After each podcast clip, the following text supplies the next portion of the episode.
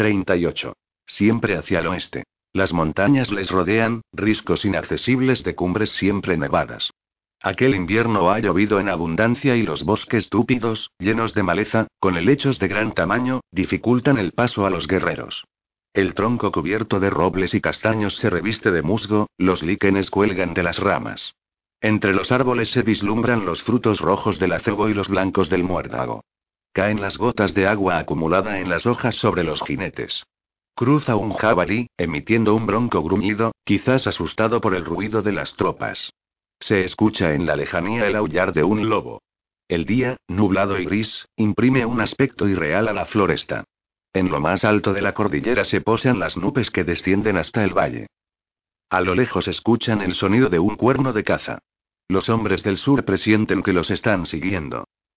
Los caballos ascienden con dificultad por las peñas escarpadas. A menudo, al poner el casco sobre la tierra mojada, los brutos resbalan. Los jinetes les clavan las espuelas para que sigan hacia adelante. El bosque se torna más y más espeso. Tarik galopa un poco más atrás de Casio, que guía la marcha. Bastante más alejados los bereberes les siguen. Rebasan un lugar estrecho, casi una garganta. Al fin ante ellos se abre una explanada y detrás de ella la roca, un paredón de gran altura, que retrocede formando una concavidad. Al fondo de aquella oquedad inmensa, una gruta abierta al aire libre, se distingue un hueco por el que se accede a un pasillo que conduce a una cueva más profunda. Casio le explica que por ahí se llega al refugio del ermitaño. Sobre la gruta hay un terrado, como un atrio de piedra, más arriba, bosques espesos. Los jinetes se despliegan en abanico en la explanada que antecede la cueva. Tarik grita. Nadie contesta. Tarik vuelve a gritar. Del interior del pasillo oscuro, de piedra, emerge un hombre, de edad indefinida, pero su rostro, extremadamente delgado, muestra una vida de austeridad y penitencia. En algunos de sus rasgos, Tarik descubre el rostro de Alodía. El ermitaño le habla con voz bronca como si llevara largo tiempo sin pronunciar ni un sonido. ¿Qué buscáis? Me envía tu hermana Alodía y responde Tarik. ¿Vive? Hace años que huyó de aquí, buscando la luz. Vive y la voz de Tarik salió sin seguridad alguna. ¿Dónde está ella? No lo sé. ¿Quién eres tú? Mi nombre es Tarik, soy su esposo. Ella me envía para que me des una copa, un cáliz de ónice que guardas desde hace mucho tiempo atrás. La copa no le pertenece a Alodía. Tampoco me pertenece a mí. Yo solo soy su guardián. Debes entregármela, esa copa curará la herida que se ha producido en mi alma. No soy quien para darte algo que no me pertenece. Estamos en guerra. Lo sé. Ese vaso de ónice debe unirse a otra que poseemos. Con ellas alcanzaremos la victoria y la paz. Te he dicho que no está en mi mano darte la copa. Estamos en guerra, es la yihad, la guerra santa de allá, queremos que todos adoren al único Dios. Tú eres un hombre creyente, tienes fama de hombre santo. Debes ayudarnos. La copa es botín de guerra, pertenece a Al-Walid, el califa de Damasco, el jefe de todos los creyentes en el verdadero Dios. Deberá ser guardada y venerada. La copa es sagrada y es para el culto cristiano, en ella se celebra el misterio. La copa no es para las luchas de los hombres. Apresarle. Ordena Tarik. Las huestes del bereber rodean al monje amenazadoras, este se resiste y grita pidiendo auxilio. En ese momento, sobre la cubierta de rocas que cubren el paso a la cueva, hace su aparición una cuadrilla de montañeses, armados con arcos y flechas. Asaetean a los hombres que tratan de apresar a Boto. Uno de ellos, muy musculoso, dando un gran salto, desde el repecho que cubre la gruta, cae en el terreno llano. Inmediatamente, desenvainando la espada, como para proteger al monje, lo empuja con decisión a través del pasillo en la piedra que conduce al eremitorio. Los hombres de Tarik intentan seguirle, pero tras ese guerrero que ha saltado, otros muchos se arrojan desde la peña para proteger la huida del monje y de aquel que debe de ser su capitán. Jesse, en eco. Jesse, en eco. 80 le gritan al que ha huido. Babestu, Monaco. 81. La lucha es encarnizada. Parece que los montañeses estén por todas partes. Los hombres de Tarik se ven obligados a retroceder. Finalmente, Tarik toca un cuerno que indica la retirada para evitar una matanza. El hijo de Fiyad está rabioso. Hasta aquel momento, no había conocido la derrota, la todopoderosa mano de Allá le había protegido siempre. En la refriega han caído algunos de los bereberes, que son ya como hermanos para él, se siente avergonzado y dolido por la muerte de aquellos camaradas. ¿Cómo iba a suponer que una expedición frente a un monje solitario acabaría en una masacre? Descienden con rapidez por la montaña, aún perseguidos por las flechas de los montañeses. Casio está con él. Tarik quiere saber quiénes son los atacantes. Son Baskuni, responde este. No los conocemos bien. Se habla de un pueblo formado por hombres que son como bestias, un pueblo imposible de dominar. Muchos de ellos no han recibido aún el cristianismo. En las montañas han existido costumbres salvajes hasta hace muy pocos años. Lo sé. Tarik piensa en Alodia y en el extraño sacrificio que la llevó hacia él. Son sociedades extrañas, en algunas de ellas manda la mujer. Ese hombre enorme que los lidera se llama Eneco. Siempre ha sido arrojado y valiente, un hombre brutal, con una fuerza impresionante, un hombre que sabe hacerse respetar. Hace unos años dicen que se rebeló contra el poderío de una bruja, Arga, la llamaban, y la venció. He oído hablar de Arga. Alodía decía que era una mujer sabia. Sí. Sabia y fanática, adoradora de la diosa, con fama de bruja.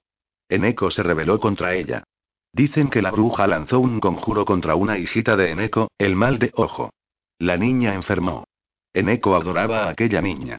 Alguien le dijo que el ermitaño, Boto, podría curarla y él cruzó las montañas con su hijita entre los brazos. Cuando llegó a esa cueva que hemos visto, Boto le dio de beber a la niña en una copa mágica. La niña se curó. Eneco se convirtió al cristianismo y con él todas sus gentes. Ahora adoran al único Dios. Pero su forma de creer en él es como todo en Eneco, extremado. No dejan que nadie se acerque a la cueva de Boto. Le protegen constantemente y le consideran casi como un dios. ¿Y, voto? A partir del milagro, goza de una gran influencia en todas las montañas vascas y en el Pirineo. Poco a poco ha acercado a la fe en el único dios a muchos vascuni. Voto es un hombre poco común, yo le he conocido, irradia algo espiritual que no sé definir. ¿Has visto la copa? Sí. Es muy hermosa. Tan simple. Un sencillo vaso de un material semiprecioso.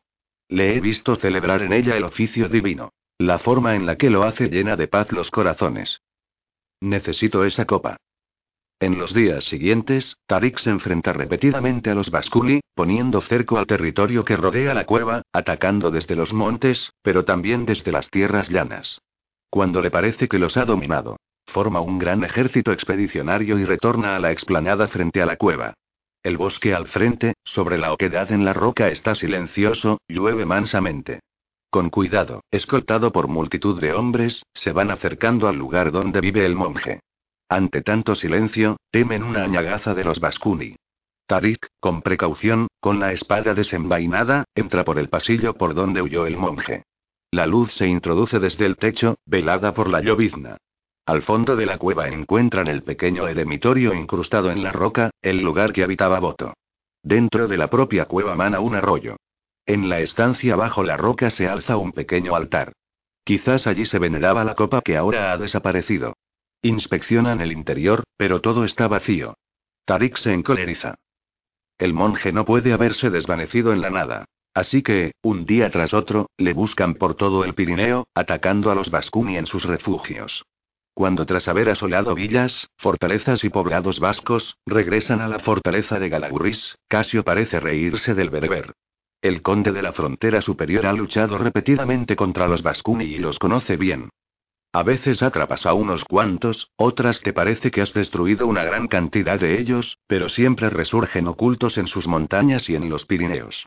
De entre los godos, solo Suintila, el gran general de Sisebuto, luego rey, consiguió dominarlos parcialmente, y fundó Oligiticum. Son como Alodía, ella era de su misma raza. ¿La recuerdas? Sé que llegó a ser tu esposa. Tarik musita un breve sí y se queda pensativo, tras un instante prosigue hablando.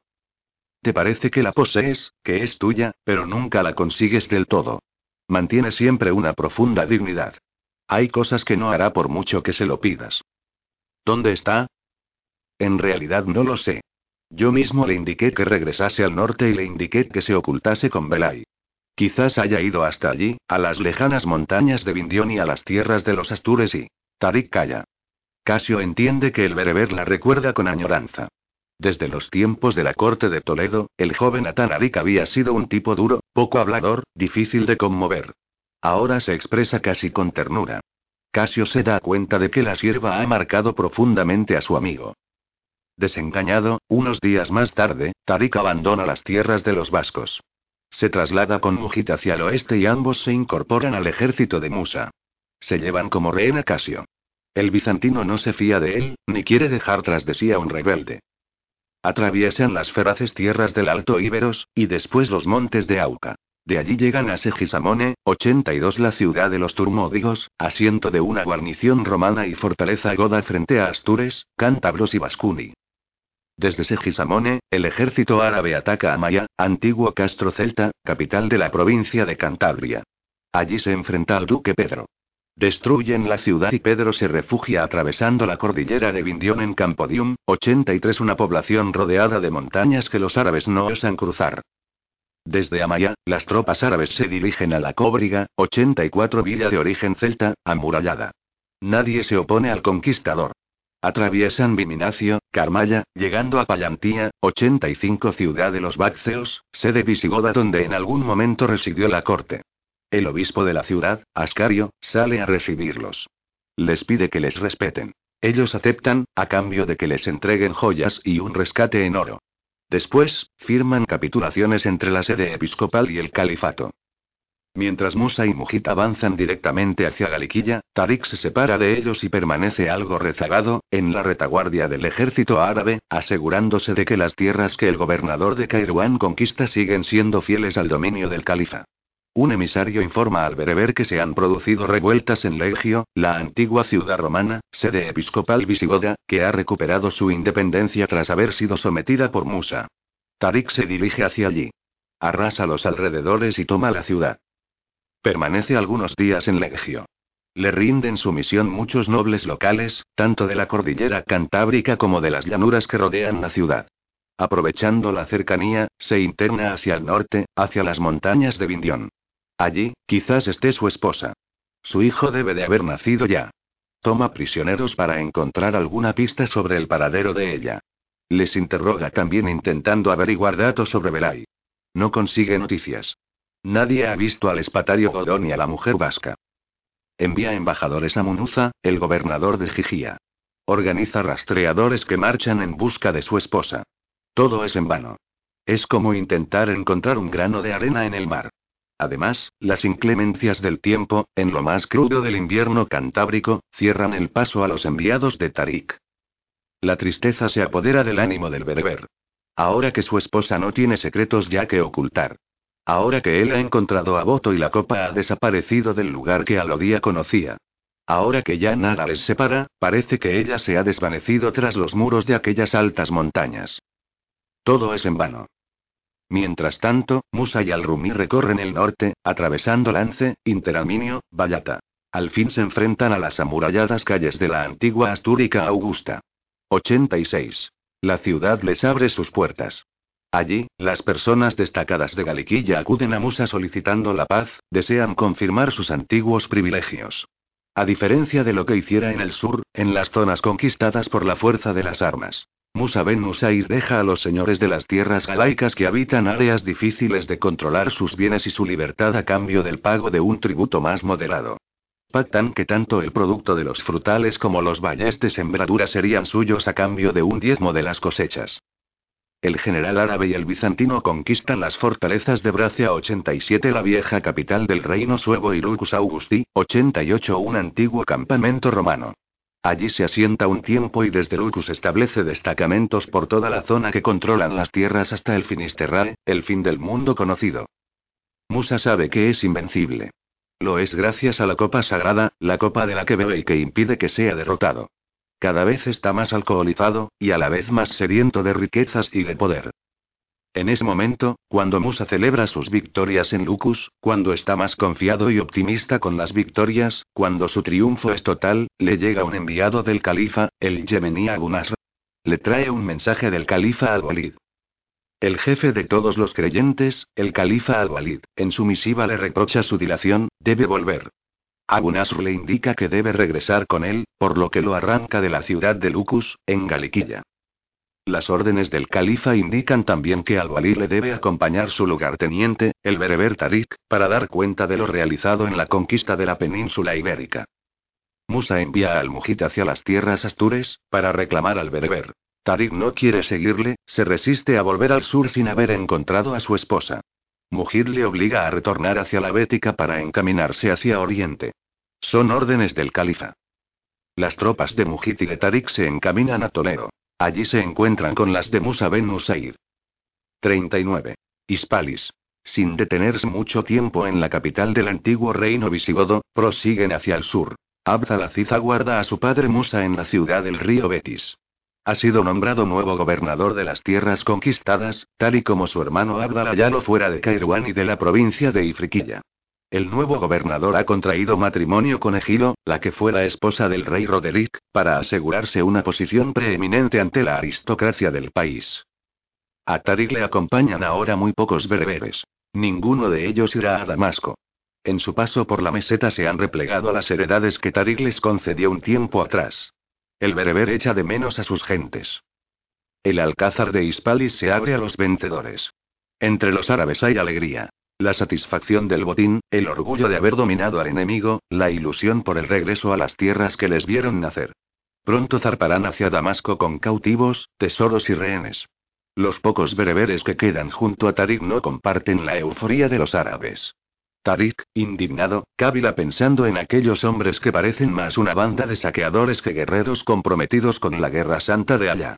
No son los gloriosos soldados de Muhammad, de los que una vez Ali Ben Rabal le había hablado en sus tiempos de iniciación al Islam, los hombres que emprenden la yihad, la guerra santa, buscando la extensión del Islam. Solo han respetado las ciudades que se rindieron ante el avance imparable de las tropas de los ismaelitas, pero sometiéndolas a condiciones leoninas, obligándolas a entregar todas sus riquezas. Los lugares que plantearon la más mínima resistencia han sido saqueados y muchos de sus habitantes, reducidos al cautiverio. En todas partes, los conquistadores han reclamado oro, joyas, tributos. El bereber pasea por la orilla del Betis. No es posible que sus nuevas creencias le decepcionen. El Islam le pareció el camino justo, no se le pedía diariamente allá que les dirigiesen por la vía recta, no de los que han incurrido en la ira, ni de los extraviados. Le parece que muchos de aquellos hombres han traicionado su fe. Recuerda cuando con mil banderas al viento recorrían el Magreb y la Ifriquilla rumbo hacia Hispania, para sanarla de todo mal, para borrar la corrupción del país. No puede olvidar cuando cabalgaba entre Ziyad y Ali Ben Rabah, dos musulmanes a los que ha admirado tanto. Su padre, Ziyad, murió en el combate. Hace tiempo que no tiene noticias del Tabí que, desde Caesar Augusta, regresó a Damasco, cuando no consiguió que Musa obedeciese las órdenes del califa. Antes de partir, Ali Ben Rabal le aseguró a Tariq que el califa al-Walid era un hombre justo, piadoso y temeroso de Dios, pero que estaba enfermo. Si el califa es un creyente sincero, el hijo de Ziyad piensa que aún hay esperanza. Irá a Damasco, solicitará audiencia con al-Walid, le hablará de los desmanes, la codicia, la corrupción de Musa ben Usair. Está convencido de que, al enterarse de lo ocurrido en Hispania, el piadoso al-Walid castigará los abusos de su walí. En Hispalis le acompaña otro de los conquistadores, el bizantino converso Mujit al-Rumi, uno de los jefes de la campaña. Mujit también está descontento. Él rindió Córdoba, la hermosa ciudad del interior, fundada por los cartagineses, circundada por el meandro del Betis. Tras una difícil conquista, Mujit obtuvo un rico botín, apresó cautivos y tomó como rehén al conde de la ciudad. Musa se ha apropiado de todo. Además, tras la arriesgada campaña de los meses pasados, tampoco ha recibido nada. Por eso está de acuerdo con Tarik. Deben denunciar a Musa ante al-Walid. El jefe de los creyentes no puede permitir la corrupción de sus jefes militares. Le refiere las habladurías que corren por la corte. Su hijo Abdalaziz quiere proclamarse emir de Hispania. Quiere ser rey. Tendremos otro Roderick y dice Tarik, y la sola idea de un nuevo tirano le produce asco. El bizantino comparte su rechazo, también él es un sincero creyente en la fe de Muhammad. En el Islam no hay reyes, el único rey es allá, el califa es la cabeza de todos los creyentes, pero no es un rey a la manera del rey de los flancos y, estoy seguro de que Gilo le está empujando, no puede tolerar dejar de ser reina. Siempre ha sido así, una mujer ambiciosa y no soporta no ser la primera y... Tarik se detiene, recuerda quién era la primera en la corte del rey Roderick. La hermosa figura de Floriana, su larga melena lacia y oscura, sus hermosos ojos grises se hacen presente ante él. Desearía ver a Egilo. A la reina Ailo no se le permite participar en fiestas ni en convites, pero mantiene algunas costumbres de cuando era la reina de los nazarenos. Suele acudir a los oficios matutinos en la iglesia de Santa Justa. Debo verla, ella es la única que resta de una corte que ya no existe. Es posible, le confiesa a Mujit que conozca la clave de un crimen que ocurrió poco antes de la caída del reino Godoy que ha marcado mi vida. La noche cae refrescando el ambiente de la ciudad de Hispalis. Mujit y Tarik atraviesan las calles.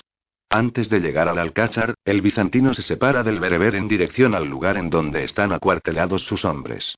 Tarik prosigue su camino solo, en dirección al Alcázar, cruza una plazuela, en la que se siguen escuchando risas y bailes como en tiempos de los godos. Suena una música alegre junto a una casa, se percibe una voz femenina cantando una balada sobre un amor despechado, es una letra graciosa. Se vuelven a oír las risas. A través de un seto, Tarik entrevé cómo una mujer se levanta y alza los brazos. Otras lo hacen también, forman un corro y bailan, cruzándose unas con las otras, se mojan en el agua de un aljibe para disipar el calor. Se da cuenta de que no todo ha cambiado tras la conquista. La vida sigue. Al contemplar a aquellas mujeres se acuerda de Floriana, intenta recordar su rostro, pero ya no es capaz. Sin saber por qué a su cabeza acude la suave figura de Elodía. Quizás algún día regrese a ella. En una ocasión, la sierva le dijo que era preciso que un amor muriera antes de que naciese otro. Si desea una vida en paz, es preciso que resuelva lo que ocurrió con Floriana. Quizá la reina Egilo lo sepa, quizás ella sea la culpable de todo. Entonces, cuando lo averigüe, podrá descansar. Por la noche, en sus aposentos del alcázar duerme intranquilo. Se despierta antes del amanecer, empapado en sudor. Hace aún calor. Se asoma a la ventana, en el horizonte divisa su estrella. La estrella que luce en el ocaso y al alba. Le parece que la fortuna podría hoy acompañarle. Se viste lentamente, pensando cómo podrá acceder a la reina. Atraviesa los corredores del alcázar donde soldados árabes se cuadran ante él. Sale a las calles de la ciudad, una brisa matutina refresca el ambiente y hace ondear la capa del conquistador bereber. Las calles lo conducen hasta el río que ahora los árabes nombran como Al-Wadi al-Kabir, 89 el mismo río que antes los romanos llamaron Betis y los griegos, Tarsis. Las aguas mansas discurren constantemente hacia el mar, sin importarle nombres ni conquistas. Poco a poco va amaneciendo, sobre la corriente brilla el sol. Al otro lado del río se extiende una vega fértil, los campos de frutales y hortalizas que enriquecen la ciudad. Tarik abandona la ribera del Betis y avanza hacia las estrechas calles que rodean el templo de Santa Justa. Se camufla entre las gentes que acuden al oficio matutino, embozado. Aguarda semioculto tras una columna de enorme basa, observando las ceremonias, en las que unos años antes había participado distraídamente, pero que ahora le parecen ajenas a él. Desde lejos vigila a una mujer de mediana estatura, cubierta por una capa. De la capucha se escapa algún mechón de pelo castaño claro que comienza a encanecer. Posee un porte digno, incluso arrogante. La mujer, posiblemente la reina Egilo, va acompañada por sus doncellas. Ahora, las damas son más vigiladas que en los tiempos de la corte de Toledo. Egilo no es capaz de mantenerse encerrada, la iglesia se ha convertido en la única escapatoria de la rutina diaria en el alcázar donde la guarda su esposo, el hijo de Musa, junto con otras esposas y concubinas. Los cantos de los monjes se prolongan, Tarik se siente mareado ante tanto incienso. Al fin, la ceremonia termina. La reina se detiene unos minutos orando. Sale la última cuando ya se han dispersado las gentes. Sus damas avanzan por el pasillo central precediéndola. Egilo se aproxima a la columna donde Tarik se oculta. Cuando pasa a su lado, él la agarra bruscamente de un brazo, arrastrándola a la nave lateral, cerca de un arquisolio donde quizás un noble godó o un clérigo yace sepultado. En voz muy baja le habla al oído. Deseo haceros algunas preguntas. En un primer momento la reina se atemoriza, pero pronto se recompone. En los últimos tiempos, se le han prohibido todo tipo de visitas masculinas. Se aburre en las estancias en las que la guarda su actual esposo Abdalaziz. Egilo piensa que por lo menos podrá hablar con aquel antiguo gardingo real, por eso no se altera demasiado ante su intromisión. Nunca guardó excesiva simpatía a aquel hombre, que ahora se ha convertido en el conquistador del reino. Atanarik pertenece al pasado de la reina, un tiempo ya ido en el que ella era una mujer respetada y adulada por todos. Las damas se vuelven para esperarla, sorprendidas al verla hablar con un hombre, pero ella les hace un gesto para que sigan adelante. Las doncellas prosiguen su camino, sonriendo entre ellas con complicidad. Quizá su ama tenga un nuevo admirador. Cuando se han alejado lo bastante, Egilo se dirige a Atanarik preguntando: ¿Qué queréis? Sé que tenéis algo que ver en la muerte de una dama de la corte, mi pariente Floriana, la hija del conde de Septa, Olbani. Ella palidece. No recuerdo bien de quién me estáis hablando, eso ocurrió hace mucho tiempo atrás y se dijo que vos la habíais asesinado y... Al contrario, exclama furioso, tengo muy buenas razones para creer que la asesina habéis sido vos. La reina frunce el ceño, enfadada ante semejante acusación, y replica.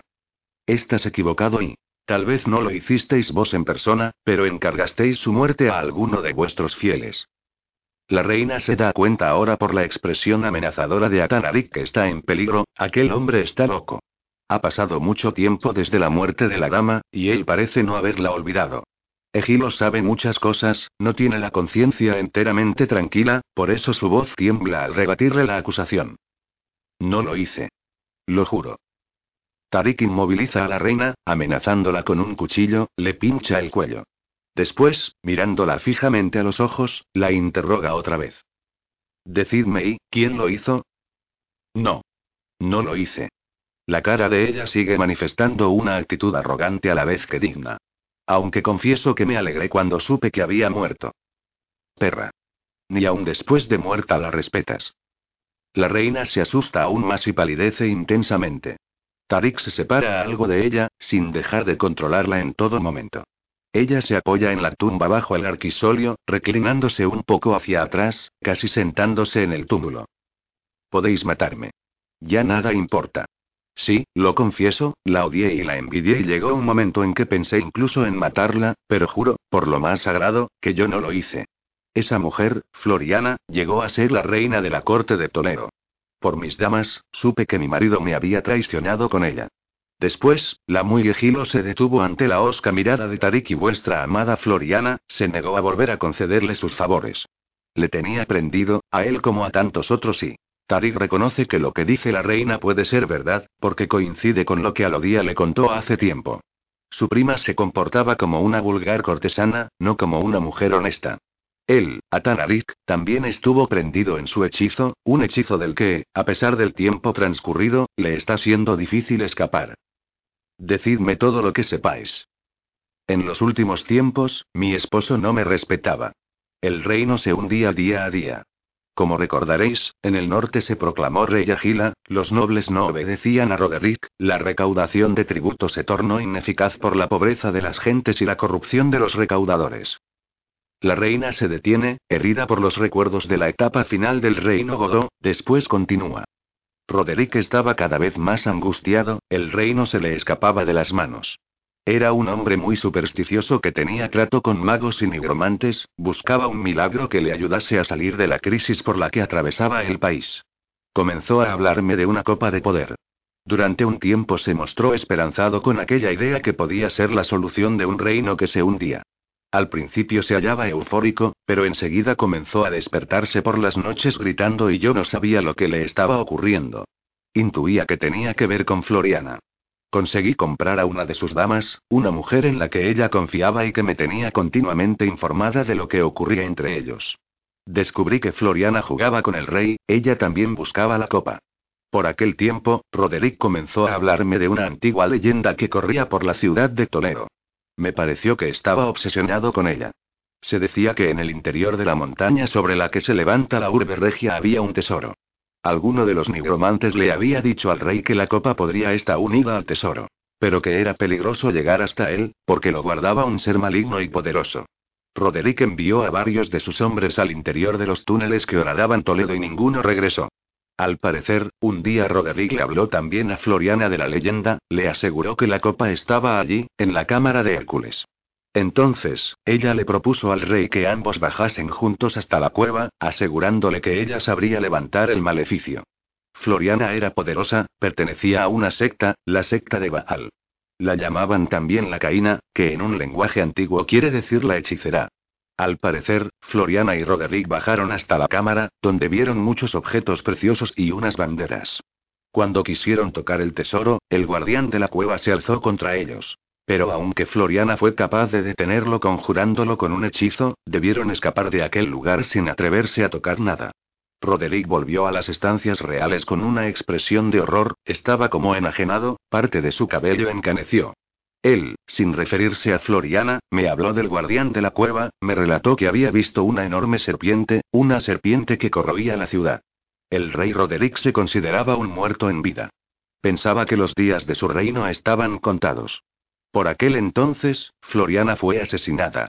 Roderick lo interpretó como un castigo del guardián de la cueva.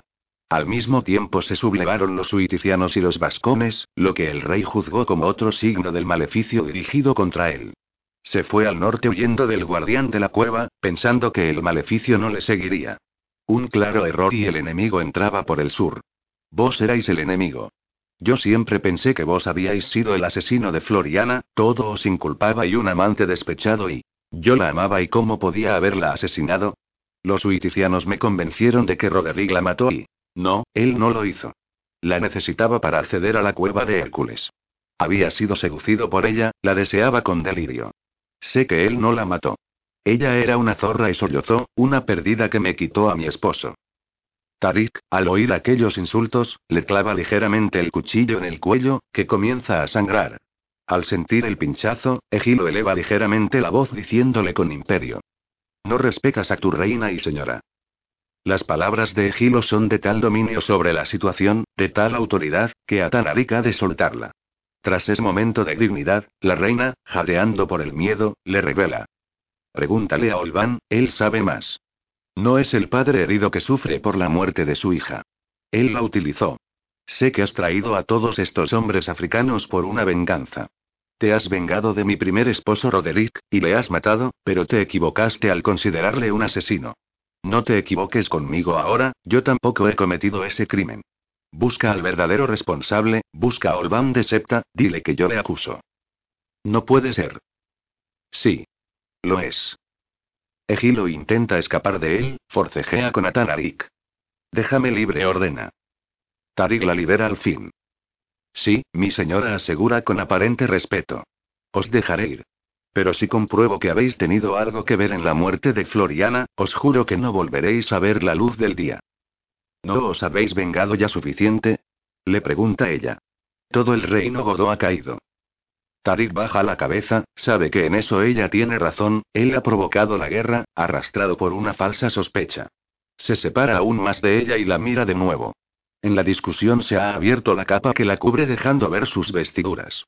La viuda de Roderick se atavía de modo elegante, una saya verde adamascada con corte alto bajo el pecho, con ribete dorado, un velo de seda le cubre parcialmente las facciones algo avejentadas, cubiertas por afeites que intentan tapar los estragos que causa ya la edad. Ella ha sabido salir adelante cuando el reino ha caído.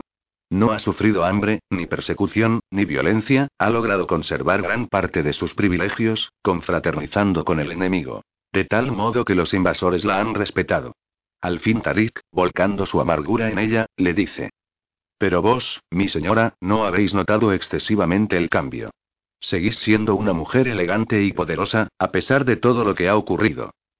Ante aquellas palabras que son a la vez un insulto y un halago, ella le da la espalda, alejándose rápidamente por el pasillo central. El antiguo gardingo real la deja ir. Egilo sale del templo, atusándose el ropaje y secándose con un pañuelo las gotas de sangre que le han caído por el cuello. Tarik, ensimismado, se introduce en la oscuridad de la iglesia. Al fondo algunas lámparas votivas resplandecen con un brillo rojizo. Han pasado casi cuatro años desde la muerte de Floriana, y su asesinato es cada vez más oscuro para él. No cree que Olvan tenga nada que ver en su muerte. Tampoco quiere volver a equivocarse vengándose en alguien que, como Roderick, no ha cometido el crimen. 40. Olvan de Secta. Unos enormes carromatos salen de Hispalis, en ellos va el botín saqueado en tantos lugares de Hispania. Después multitud de cautivos encadenados se venderán a buen precio en el norte de África. Detrás, los rehenes, entre otros, el conde de la frontera superior, Casio, Tiudmir de Orcelis, muchos huiticianos, y Sisberto y Agila. Estos últimos quieren negociar con el califa el pago de su traición, no se consideran bien tratados por el Wali Musa. A finales del verano del año 95 de la Égira, llegan a Al-Yazira y desde allí, cruzan el estrecho hasta Secta. En el barco, Tariq permanece hosco, prácticamente no habla con nadie. No se atreve a dialogar con Casio y Tiumir, que muestran disgusto por la separación de sus familias, por el largo viaje que se ven obligados a realizar. Ahora están en distinto bando. Los siente distantes de él. Por otro lado, no se siente a gusto entre los árabes, que desconfían de él. No han permitido que, en el largo camino a Damasco, le acompañe ningún bereber.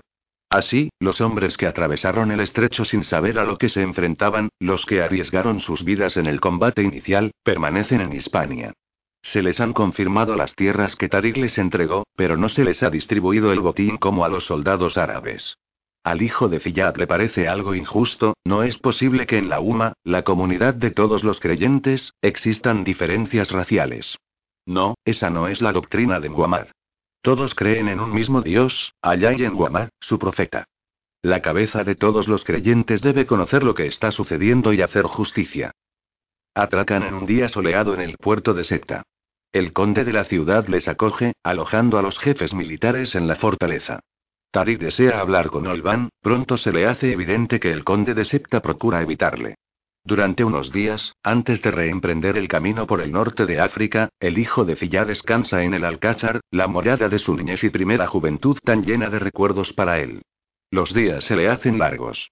Intenta una y otra vez hablar con Olban, pero su pariente o está rodeado por los árabes, o se encierra aislándose en sus aposentos. Al fin consigue encontrarse con él, a solas, en el pequeño huerto donde están enterradas Raquel y Floriana. Una escalera de piedra sube a la muralla que rodea al recinto por detrás. Delante, un abrupto acantilado desciende hasta el mar. En el jardín, los árboles frutales dan sombra, refrescando del calor de la canícula. Tarik se acerca a Olban.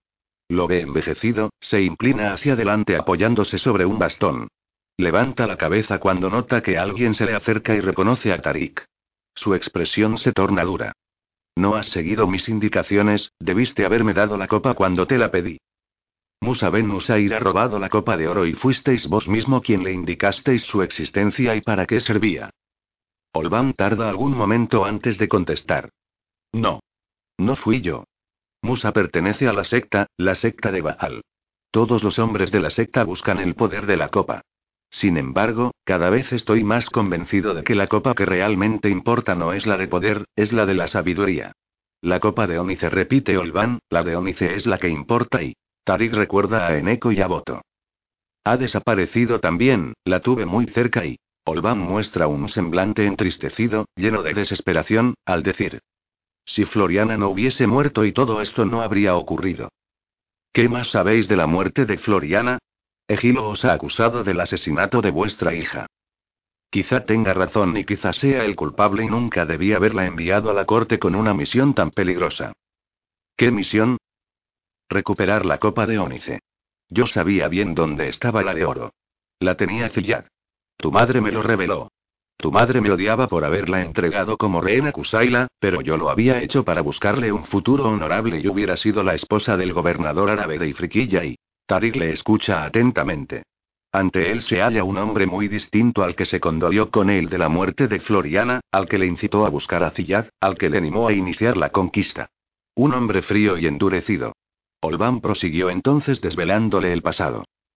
Sí, y tu madre se burló de mí en su lecho de muerte cuando me reveló que la copa la tenía Ziyad. Afirmó que un día la copa sería tuya y que tú conquistarías el mundo y me humilló diciendo que yo era un loco y un necio y que un comerciante como yo no se merecía el trono visigodo y que tú eras el único verdadero descendiente de los Baltos.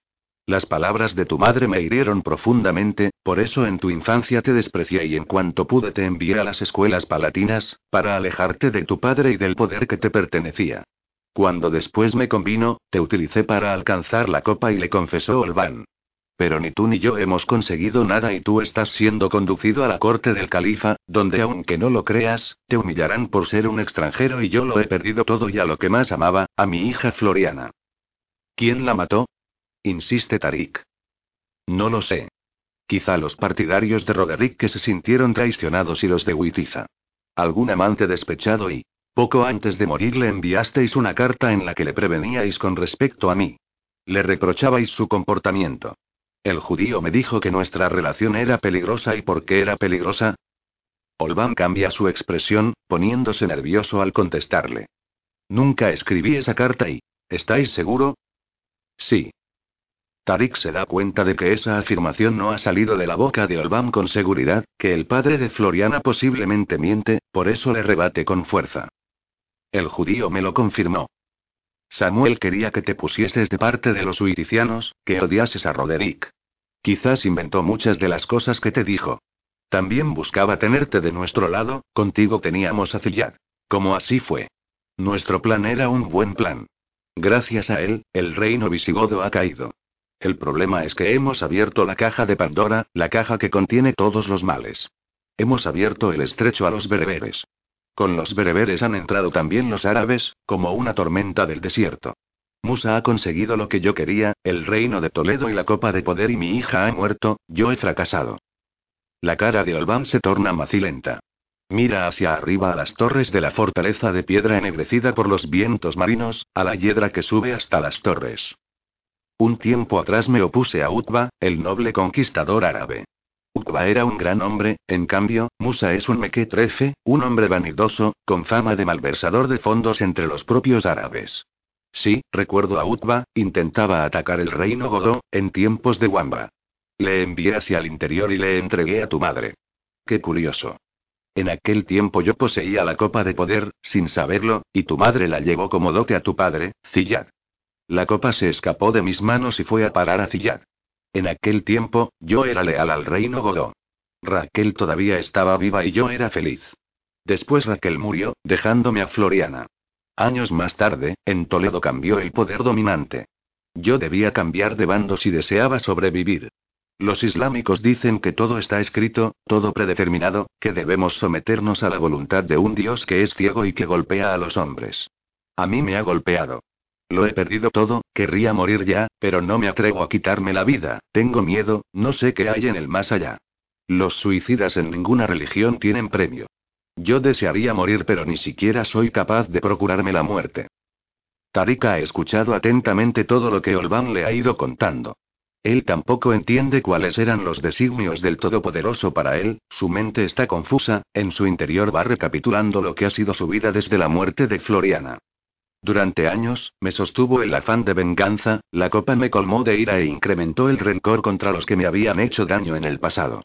Después me ha mantenido vivo la fe en el Dios de Muhammad, la conquista de tierras donde se alabe al Todopoderoso. Ahora la venganza no es lo importante, no quiero venganza, quiero justicia para los pueblos bereberes, para mí mismo, que he logrado la conquista de un reino y he sido rechazado, para mis gentes, que han luchado por el Islam y se ven despreciadas.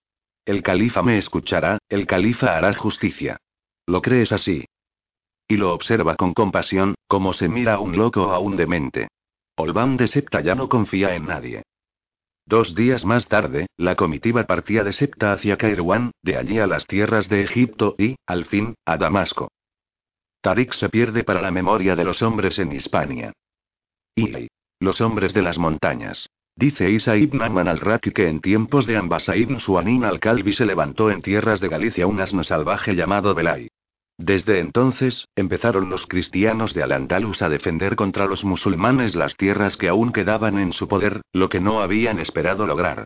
Los creyentes en el único Dios lucharon contra los politeístas y forzándoles a emigrar, se habían apoderado de su país hasta llegar a Pamplona y no había quedado sino la roca donde se refugió el señor Belay con 300 hombres. Los soldados no cesaron de atacarles hasta que no quedaron en su compañía sino 30 hombres y 10 mujeres. Y no tenían que comer sino la miel que tomaban de la dejada por las abejas en las hendiduras de las rocas. La situación de estos hombres llegó a ser penosa y al cabo los despreciaron diciendo: ¿Treinta asnos salvajes, qué daño pueden hacernos? Crónica de Almacuari. Que recoge un texto de Alrazi en torno al año 870. 41. Belay. El corazón del Godó casi deja de latir al divisar las montañas de su tierra, las laderas cubiertas por mantos de bosques, coronados por muros pétreos desarbolados que en la cima se tornan blancos por la nieve, los prados donde pastan las vacas, el rumor de los ríos, llenos de agua. Belay detiene su caballo, desmonta y le señala a un hombre fuerte y desmañado que cabalga junto a él un camino que asciende entre barrancos.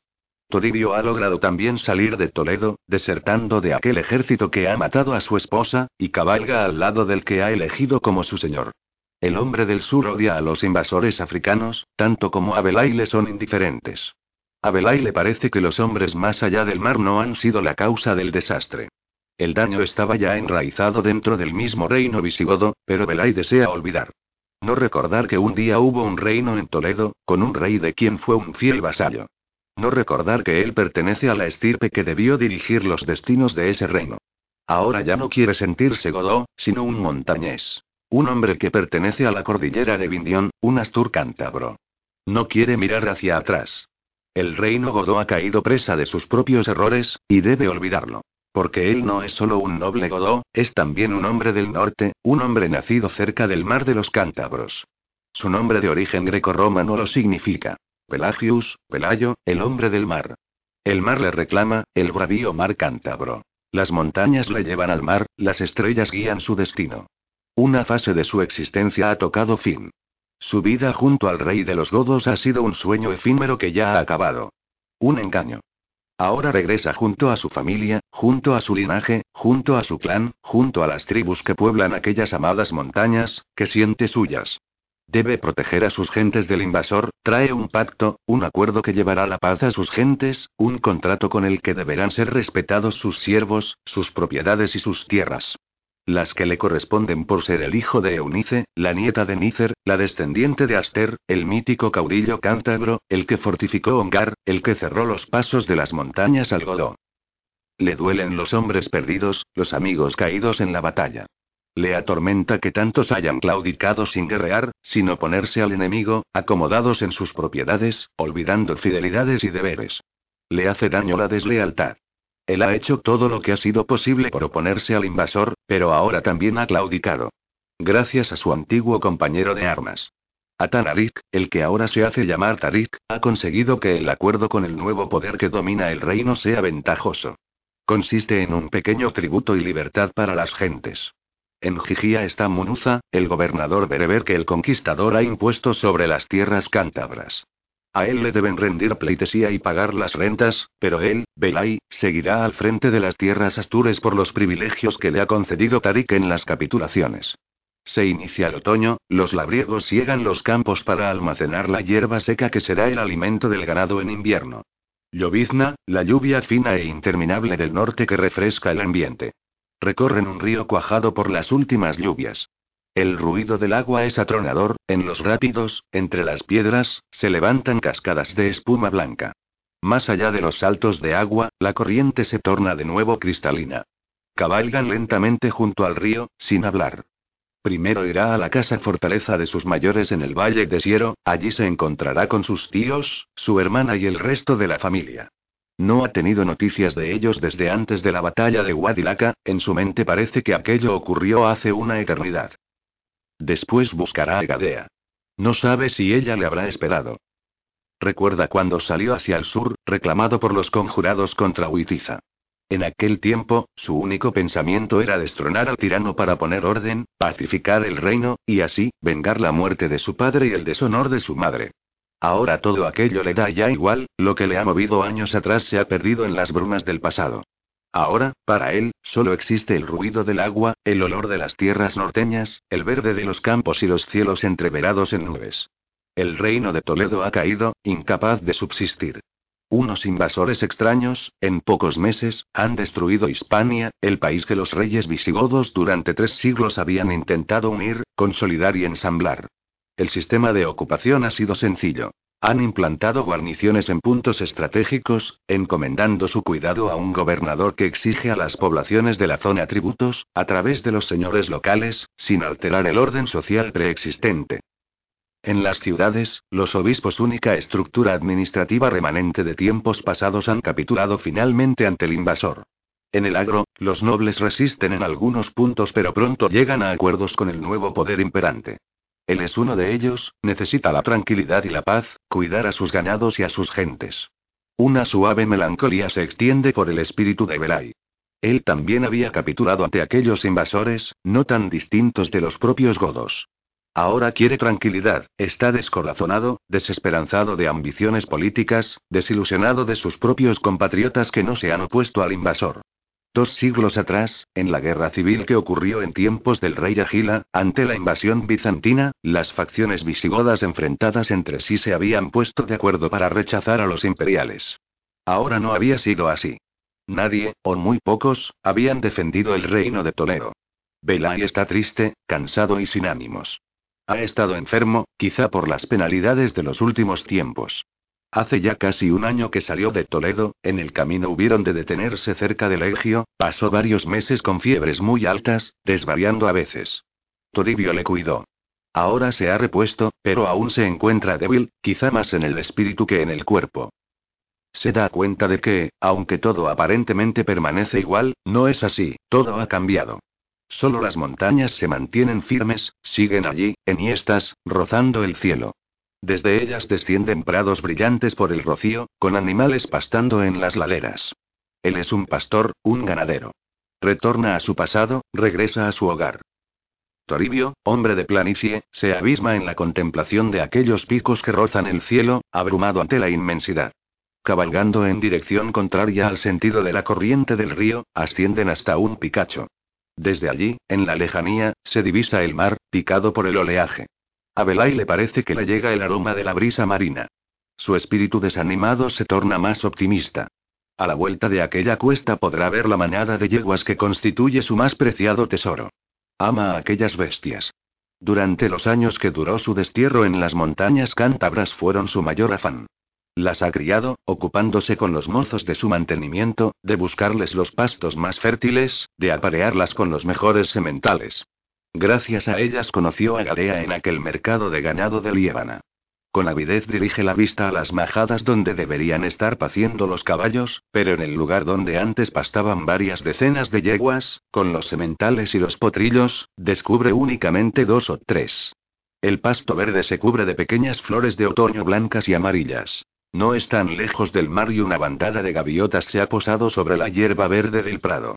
Baja por un sendero de piedras y verdín, resbaloso por la lluvia hacia donde tiempo atrás se albergaba la gran yeguada. Allí solo restan dos caballos castaños de piel brillante y de gran alzada, más atrás una yegua blanca de vientre tordo. A su lado dos potrillos, uno de ellos recién parido no se sostiene sobre sus patas. Belay se acerca a la valla de piedra, uno de los caballos y la yegua se le aproximan, les acaricia los belfos y les da un resto de pan duro que guarda en la faltriquera.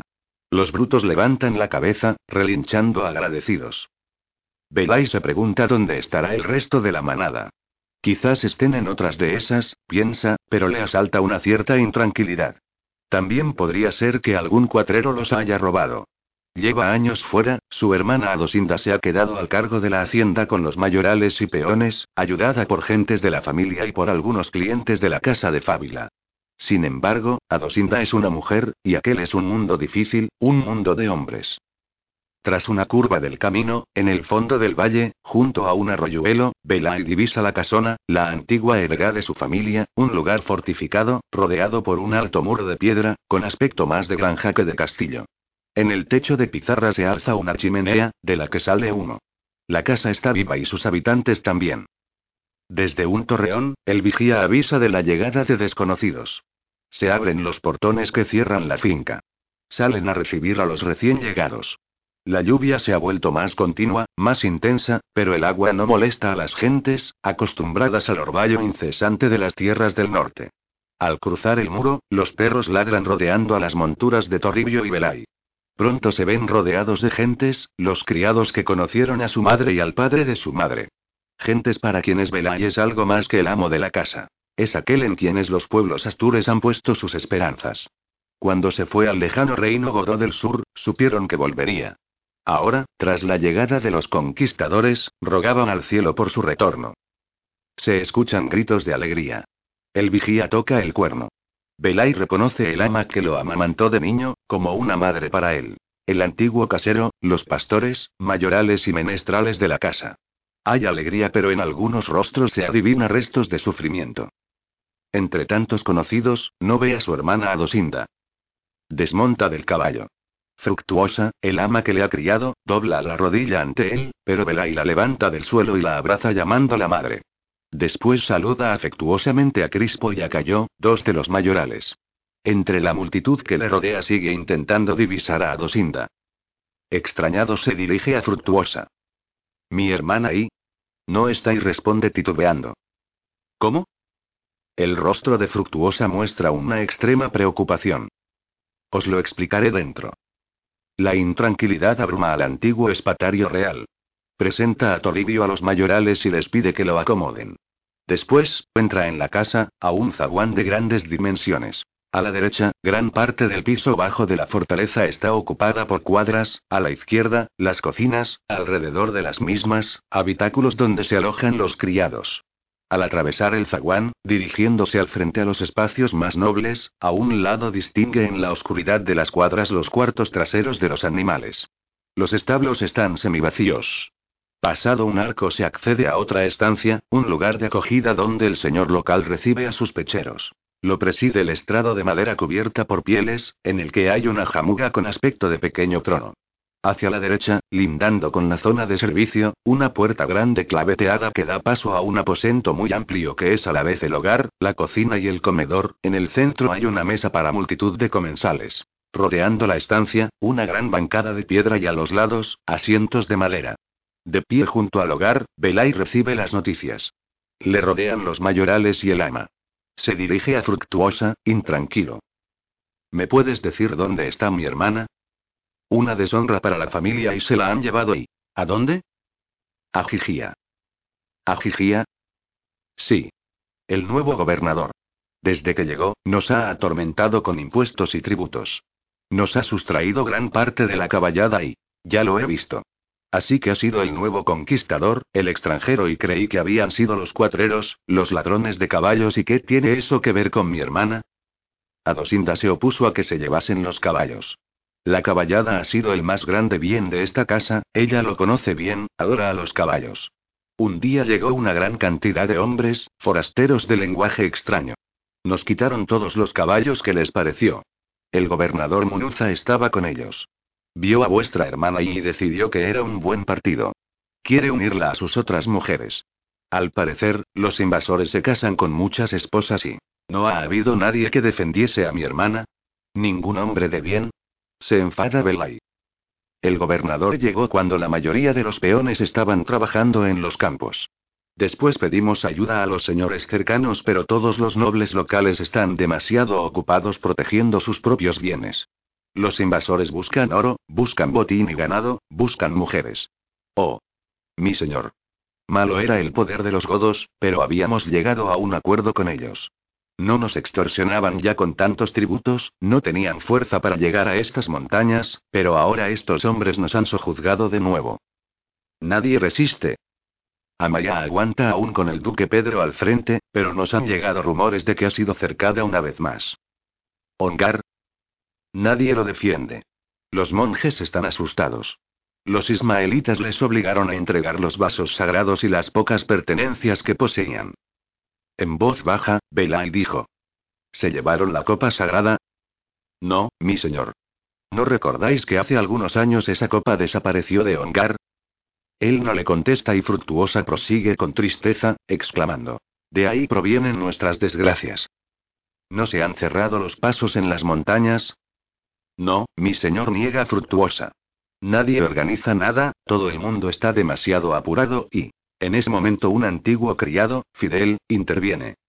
Cuando se está tan ocupado en resistir a la rapiña de los conquistadores, nadie piensa en otra cosa si no es en la propia salvaguarda. ¿No se ha convocado el Senado de los pueblos cántabros? ¿Y quién podría hacerlo? Los jefes de los distintos linajes, los dueños de las villas de las tierras llanas, los señores de los clanes y... Ninguno lo ha hecho. Nadie tiene fuerza para hacerlo. Os aguardaban.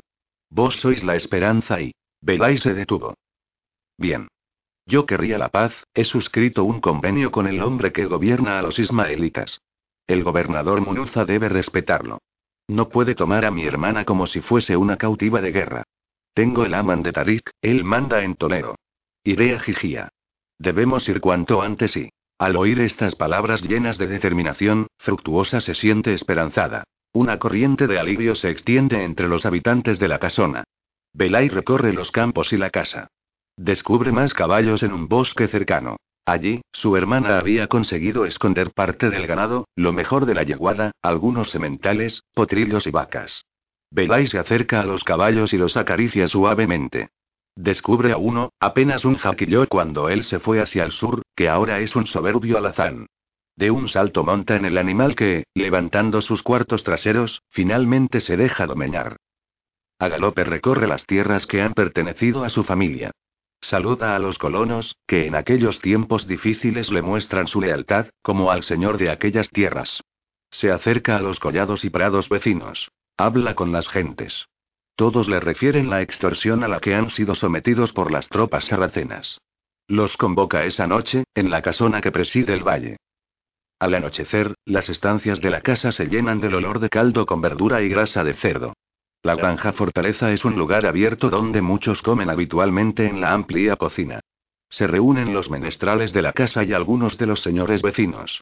En el hogar brilla un fuego tenue. Huele al ganado de las cuadras cercanas. En el ambiente hay un nerviosismo indefinible. Los hombres están contentos al tener de nuevo a aquel hombre joven y fuerte, un soldado aguerrido formado en las escuelas palatinas de Toledo. Los más jóvenes de la casa, Fidel y Crispo, están deseosos de guerrear contra los hombres que les roban los ganados. Algunos otros, como Toribio, que ha conocido al invasor y ha perdido a su familia, en la lucha buscan la venganza porque profesan a los extranjeros un odio enconado. Tarik, el conquistador, ha suscrito un acuerdo conmigo y poseo las actas que lo certifican.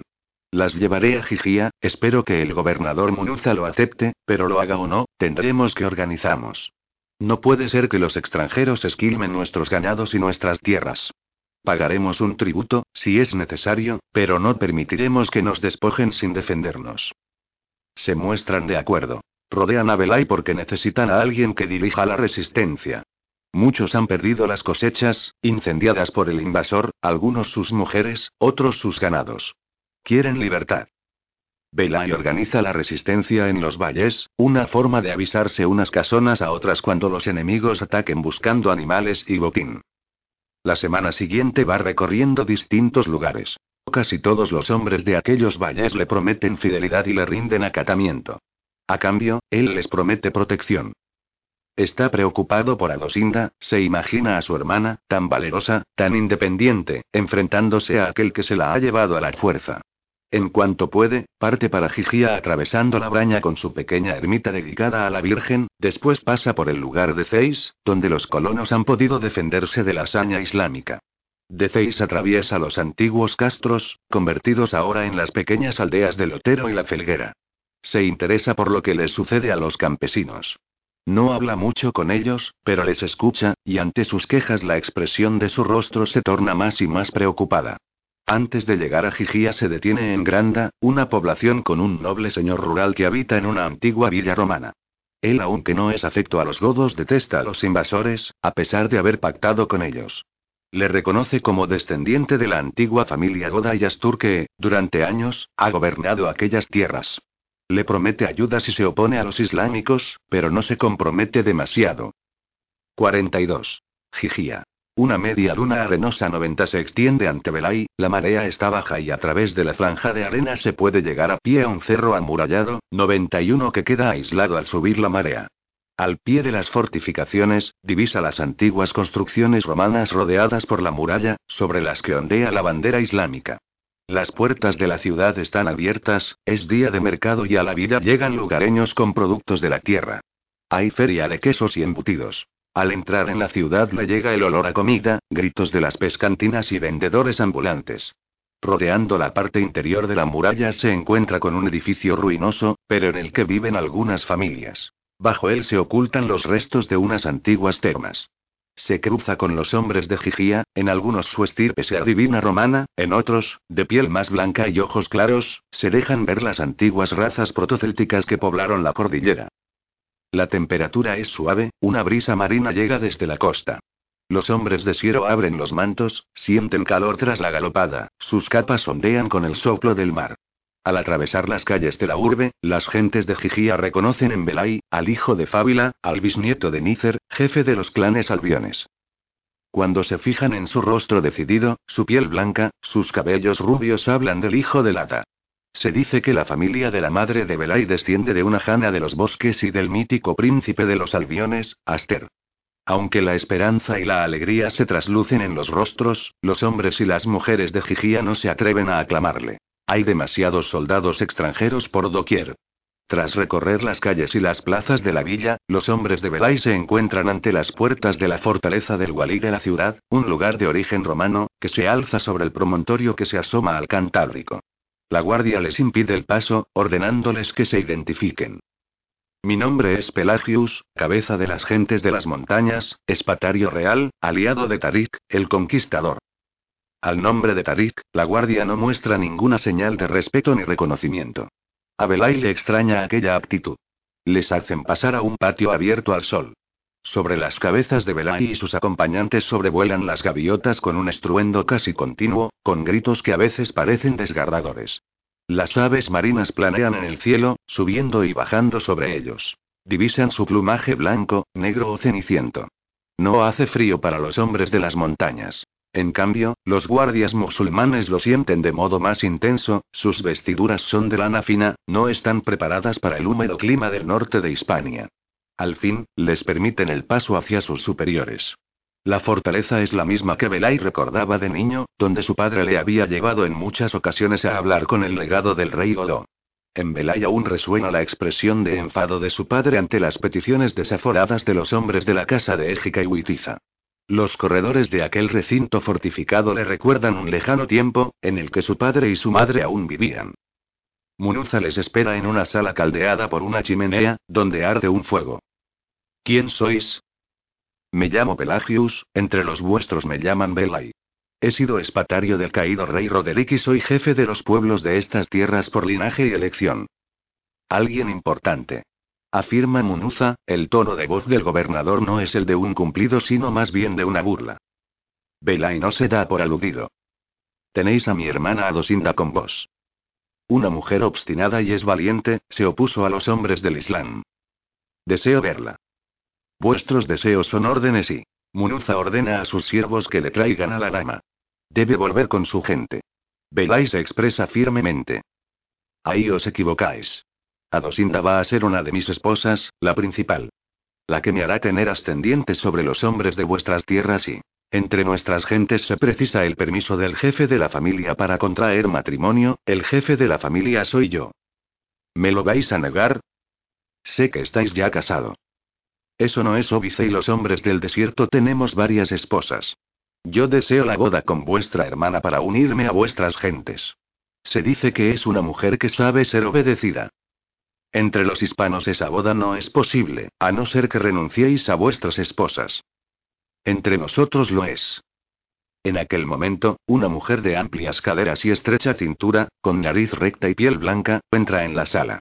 Belay piensa que su hermana no tiene el atractivo, quizá fatal, que perdió a su madre, pero es una mujer fuerte, que sabe dirigir a los peones y a las criadas. Que nunca se ha preocupado por su belleza. Belay la quiere, es su única familia. Al encontrarse con él, la dama exclama con sorpresa. Hermano. Adosinda. No permitas que me unan a este hombre, Ey. Belay la abraza, se da cuenta de que está algo más delgada, su rostro refleja el sufrimiento y el cansancio. El Godó se separa de ella, volviéndose hacia el sarraceno. Mi hermana debe venir conmigo. Debéis respetarla a ella, y debéis respetar también el aman que he pactado con vuestro jefe Tarik. Él me permitió volver a estas tierras y recuperar mis posesiones. Es el jefe de vuestro pueblo. Munuza sonríe despectivamente. Estáis muy equivocado. Tarik ya no es jefe de nada, ha sido relevado del mando de las tropas victoriosas del glorioso ejército de allá. Nuestro único jefe es el califa de Damasco, al-Walid, y en estas tierras su representante es Musa ben Nusair, gobernador de Kairouan. El que llamáis Tarik ha sido encarcelado. ¿Qué? Mis últimas noticias son que ha sido puesto en libertad para liderar la campaña al norte, pero está bajo vigilancia y todos los acuerdos que él tomó deben ser ratificados ante Musa. Incluso el cargo que ostento ha sido tenido que ser ratificado por Musa. El amán que pactasteis con él no tiene ya ningún valor. Belay se enfada e indignado exclama. No es posible. Sí, lo es. Los árabes somos los que controlamos los destinos del Islam. Somos los guerreros de Dios, no esos bereberes que se han excedido en sus prerrogativas. Os respetaré como al hermano de mi esposa y... No. exclama Adosinda. No seré vuestra esposa, no seré una más entre vuestras mujeres y... Es un privilegio que os caséis con el jefe del Islam en estas tierras y le interrumpe Munuza complacientemente. Sé que vuestra herencia es cuantiosa, y que nuestros hijos llegarán a ser los cabecillas de los Astures, porque entre vosotros existe la curiosa costumbre de que los derechos sobre el patrimonio se transmitan por vía materna. El hijo de Musa, Abd al-Aziz, ha contraído matrimonio con la esposa del difunto rey Roderick, con la reina Ailo. Ahora yo me uniré a la hermana del hombre que domina el norte de las tierras cántabras y... No. Repite Adosinda. Lo harás. El contrato esponsal tendrá lugar mañana. Adosinda se vuelve a Belay. Furiosa, le increpa. No puedes entregarme a este hombre. Al que roba nuestros ganados. Se revela Adosinda. Al que nos esquilma las tierras. Belay decide no oponerse al gobernador. Quizás así llegue la paz, musita Belay. No y exclama furiosa Adosinda. No puedo creer que me entregues a ese hombre y, sin hacer caso a la mujer, el árabe afirma complacido. Muy bien, veo que sois un hombre razonable. Os alojaréis aquí en la fortaleza. Deseo que hablemos más tarde de vuestro pariente Pedro, el duque de Cantabria. Aún resiste en Amaya. Quizá podáis convencerlo de una rendición honrosa y... Belay muestra de nuevo una postura conciliadora. Sí, quizá sea posible. Me alegro de que seáis tan razonable y... Deseo hablar con mi hermana a solas, quizá así la vuelva más conforme con su destino. Ante esa petición, Munuza da largas, invitándole con tono conciliador. Debéis descansar de un largo viaje. Después conoceréis la hospitalidad de los hombres del Islam. Ya hablaréis con vuestra hermana y sí, cuando se haya firmado el contrato esponsal y en voz más baja el walid prosigue. Cuando no haya vuelta atrás. Vuestros hombres se alojarán con la guardia. Acomodan a Belay en un aposento en la zona de los oficiales. A los que lo acompañan les conducen hacia los alojamientos militares. No permiten que Belay vea a su hermana. Adosinda ha sido recluida en las dependencias de las esposas de Munuza, un lugar prohibido para los varones. El Godó solicita verla una y otra vez, pero sus peticiones son rechazadas. Aquella noche, Belay no puede dormir. Piensa en Tarik. Gracias a él ha sido posible la conquista de Hispania. Ha destruido un mundo antiguo y podrido, pero no cree que lo haya sustituido por uno mejor. Los nuevos dominadores del país no le parecen mucho mejores que los antiguos visigodos. Belay piensa que Tarik también ha caído en desgracia, le han encarcelado, y se pregunta qué pensará su antiguo compañero de armas de lo ocurrido, de la ruina del país, de la extorsión a la que está siendo sometido por los invasores. Piensa en Adosinda, una mujer fuerte que ha sacado adelante el patrimonio familiar cuando él estaba fuera, mientras su hermano luchaba en una guerra que ahora ve ajena a sus propios intereses. Se da cuenta con claridad de que lo que debe importarle es su heredad, el patrimonio de su familia. Los hombres que le son vasallos y con los que tiene un compromiso de tutela y defensa. Debe ser realista y olvidarse de los asuntos del reino de los godos, un reino que ya nunca volverá a ser. Belay no es ahora un espatario real, sino un jefe rural que debe defender a los suyos. Le preocupa a Dosinda, a la que ve envejecida y cansada. Cuando Huitiza, años atrás, raptó a su madre Eunice, llevándosela a las tierras galaicas, a la ciudad de Tuí, Dosinda, adolescente aún, se hizo cargo de la heredad de sus mayores. En aquel lugar entre las montañas, en el que los hombres parten a menudo a la guerra o al mar, no es infrecuente que una mujer controle la hacienda. Cuando sucedió todo aquello, Belay estaba lejos, adiestrándose en las escuelas palatinas para ser espatario real. Fueron los tiempos en los que Belay conoció a un hombre procedente de Septa, un hombre con una marca en la mejilla, quizás su mejor amigo y también aquel por quien años después se iba a destruir el reino y todo aquello en lo que Belay había creído. Adosinda había sido pretendida en repetidas ocasiones, si no por su belleza, por su patrimonio. Pero con su fuerte carácter no se había doblegado ante las propuestas. Se debía a su familia. Solo accedería a casarse cuando alguien de la familia se hiciese cargo de la heredad de sus mayores, y al que le correspondía hacerlo, Belay, estaba lejos, implicado siempre en una guerra y en otra. Los años fueron pasando y a Adosinda se le fue escapando el tiempo en el que una doncella es pretendida en matrimonio. Además, ella no deseaba un casorio que haría que tuviese que compartir su cama y su vida con alguien que podía sojuzgarla. Adosinda había sido feliz entre los hombres rudos del campo, los sementales y las vacas. Algún día Belay regresaría, y contraería matrimonio con alguna dama local. Entonces ella seguiría gobernando la casa y cuidando de la prole de su hermano. Todos aquellos proyectos habían sido destruidos con la invasión árabe. Ahora, cuando ya había pasado la época de su doncellez, cuando ya era una mujer madura, un salvaje, un hombre sin principios, quería someterla a un harén, en el que ella sería una más entre muchas otras mujeres del conquistador. Adosinda amaba los prados de su casa, le gustaba supervisar la época de las cosechas, dirigir la cocción del pan, y la producción de los quesos, y el vino. Supervisar los partos de las mujeres y ayudar cuando algún hombre se lesionaba en el trabajo o enfermaba. Belay conoce a su hermana, y sabe bien que Adosinda no concibe otra forma de vida que la que ha llevado hasta el momento. Con estos pensamientos el espatario real se hunde en un sueño intranquilo, en el que divisa el mar, y los muros de Toledo, y la cara de su amada, todo confuso y lejano. En mitad de la noche, se despierta bruscamente, hay alguien a su lado. Asustado, alza el cuchillo que guarda bajo el lecho. Escucha en un susurro quedo el viejo nombre familiar. Pelagius. Hijo del mar, despierta. Entre las sombras reconoce a Adosinda. Él baja el cuchillo y la abraza. Los dos hermanos se sientan sobre el lecho de Belay.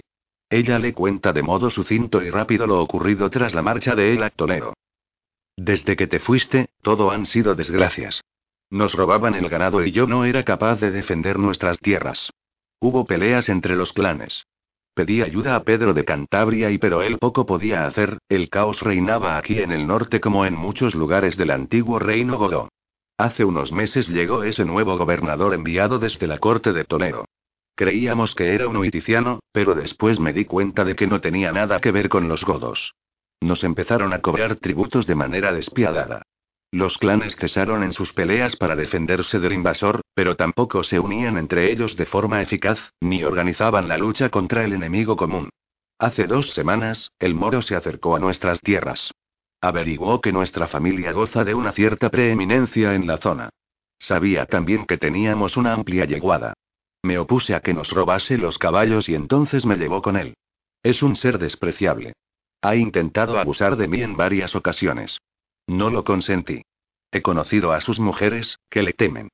No seré la esposa de ese hombre y concluye. Huiremos.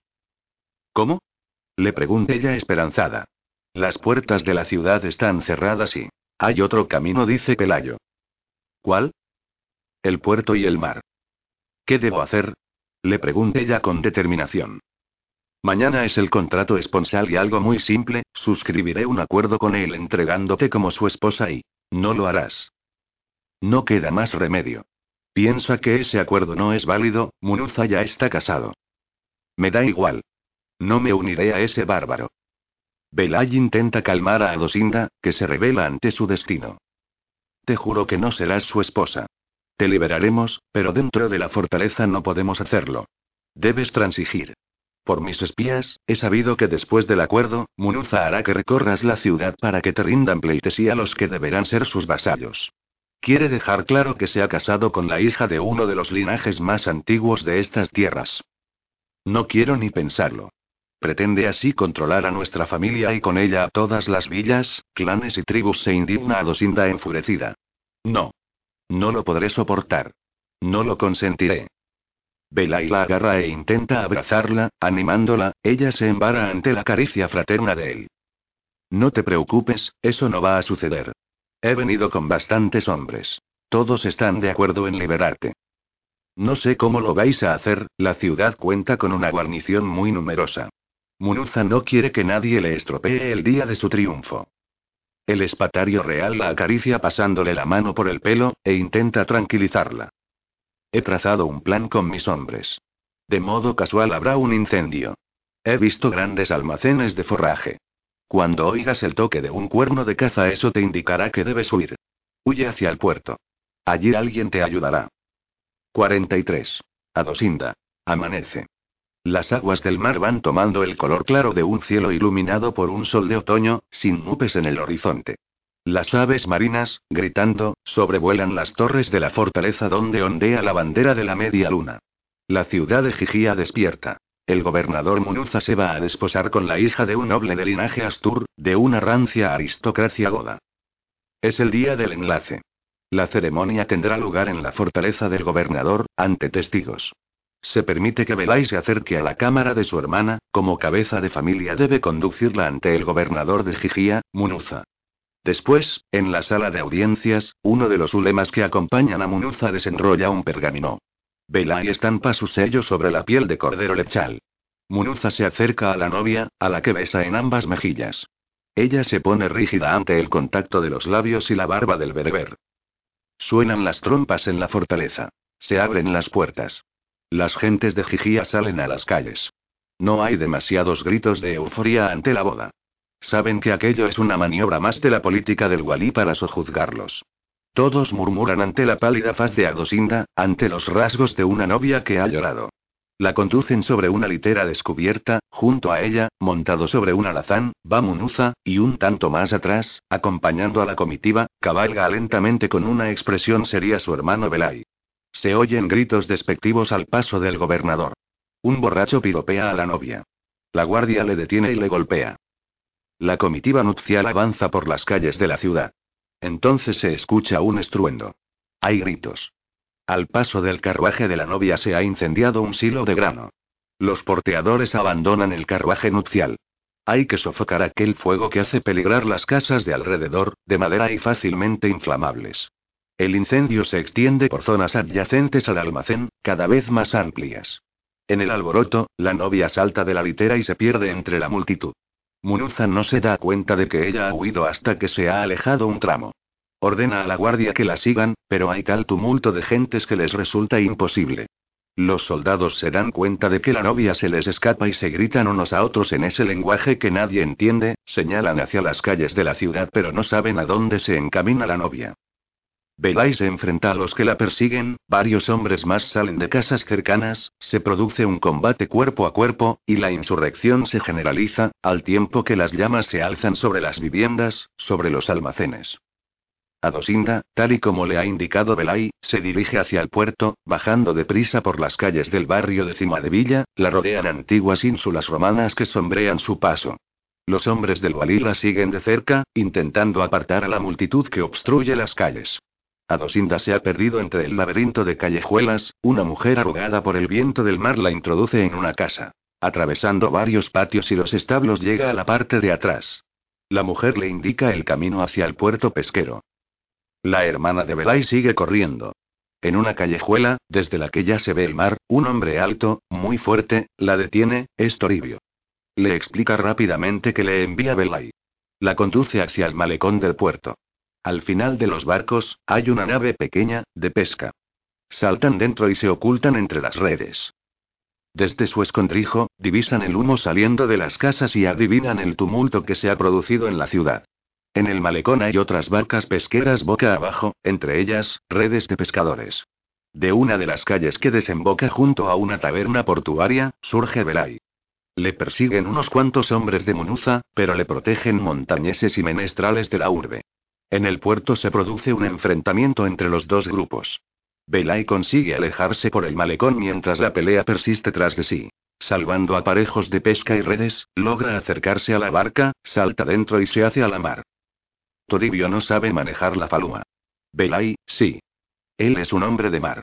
Desde niño, por el camino de la costa desde Siero se acercaba a los pequeños pueblos de las playas cantábricas, y junto con su padre, Fábila, aprendió de las gentes del mar el arte de la vela. El viento les es propicio, se adentran rápidamente en el Atlántico. Hay un fuerte oleaje. Poco a poco las murallas de Gigía se alejan, pueden ver únicamente el humo del incendio ascendiendo hacia el cielo. La costa cántabra, con sus altos acantilados y las playas doradas rodeadas de prados, va desfilando en su navegación. Nadie los ha seguido.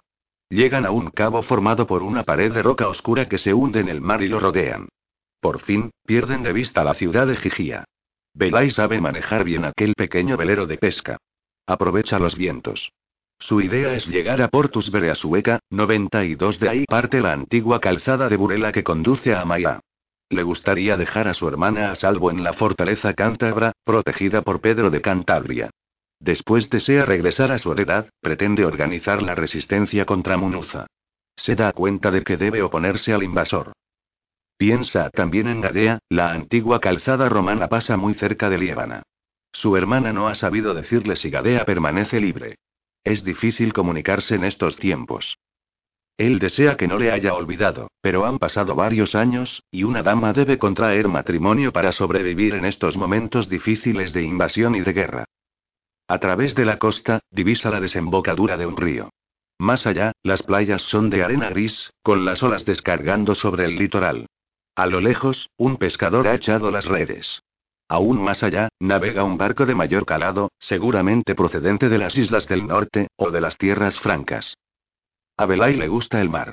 Desde niño se crió junto a las rocas y aprendió las técnicas de navegación. Después su padre le envió a las escuelas palatinas.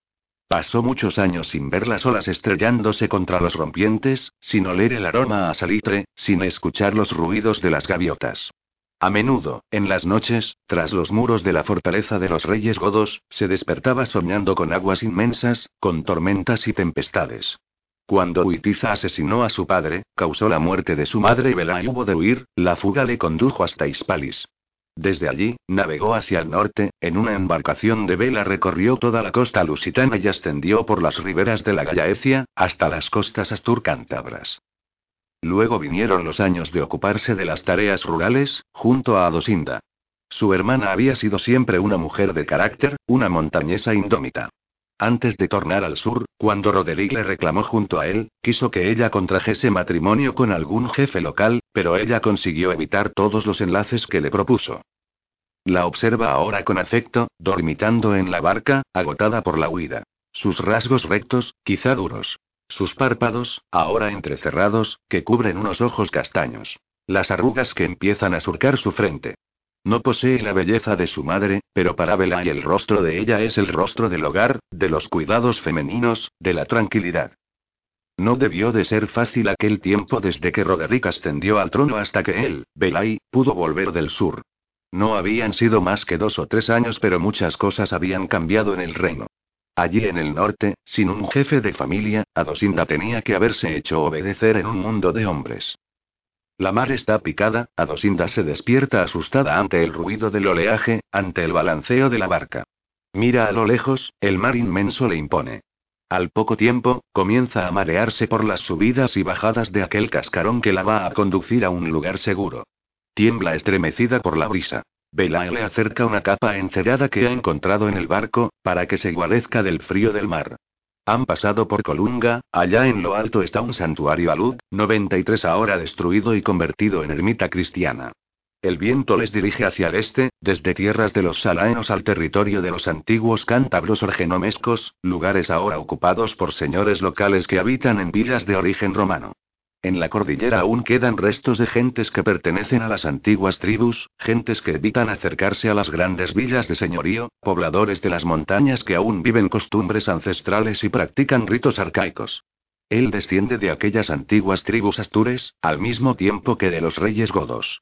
Entre las tribus célticas de las montañas, a Belay se le conoce como el hijo del hada, el descendiente del mítico Aster.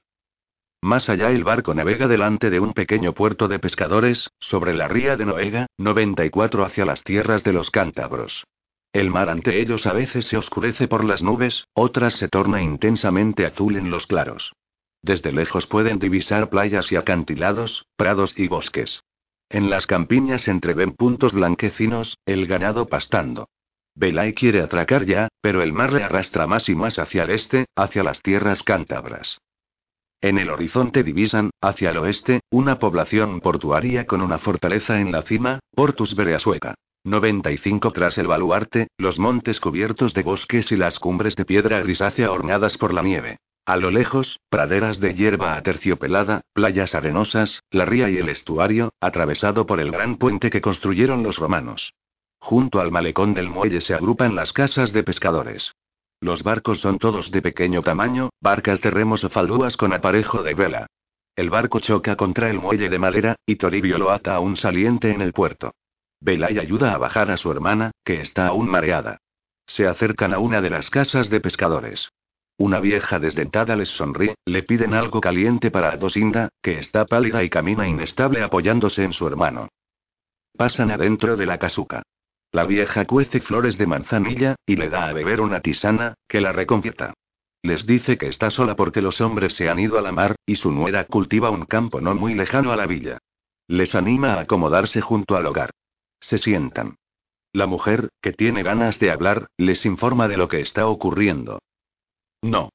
Los hombres de Munuza no suelen acercarse por aquí, afortunadamente no nos consideran valiosos, relata la vieja. ¿A dónde os encamináis? Quisiéramos ir a Amaya, atravesando Liébana. Necesitamos caballos. En Pautes los encontraréis. Ormiso posee una amplia yeguada.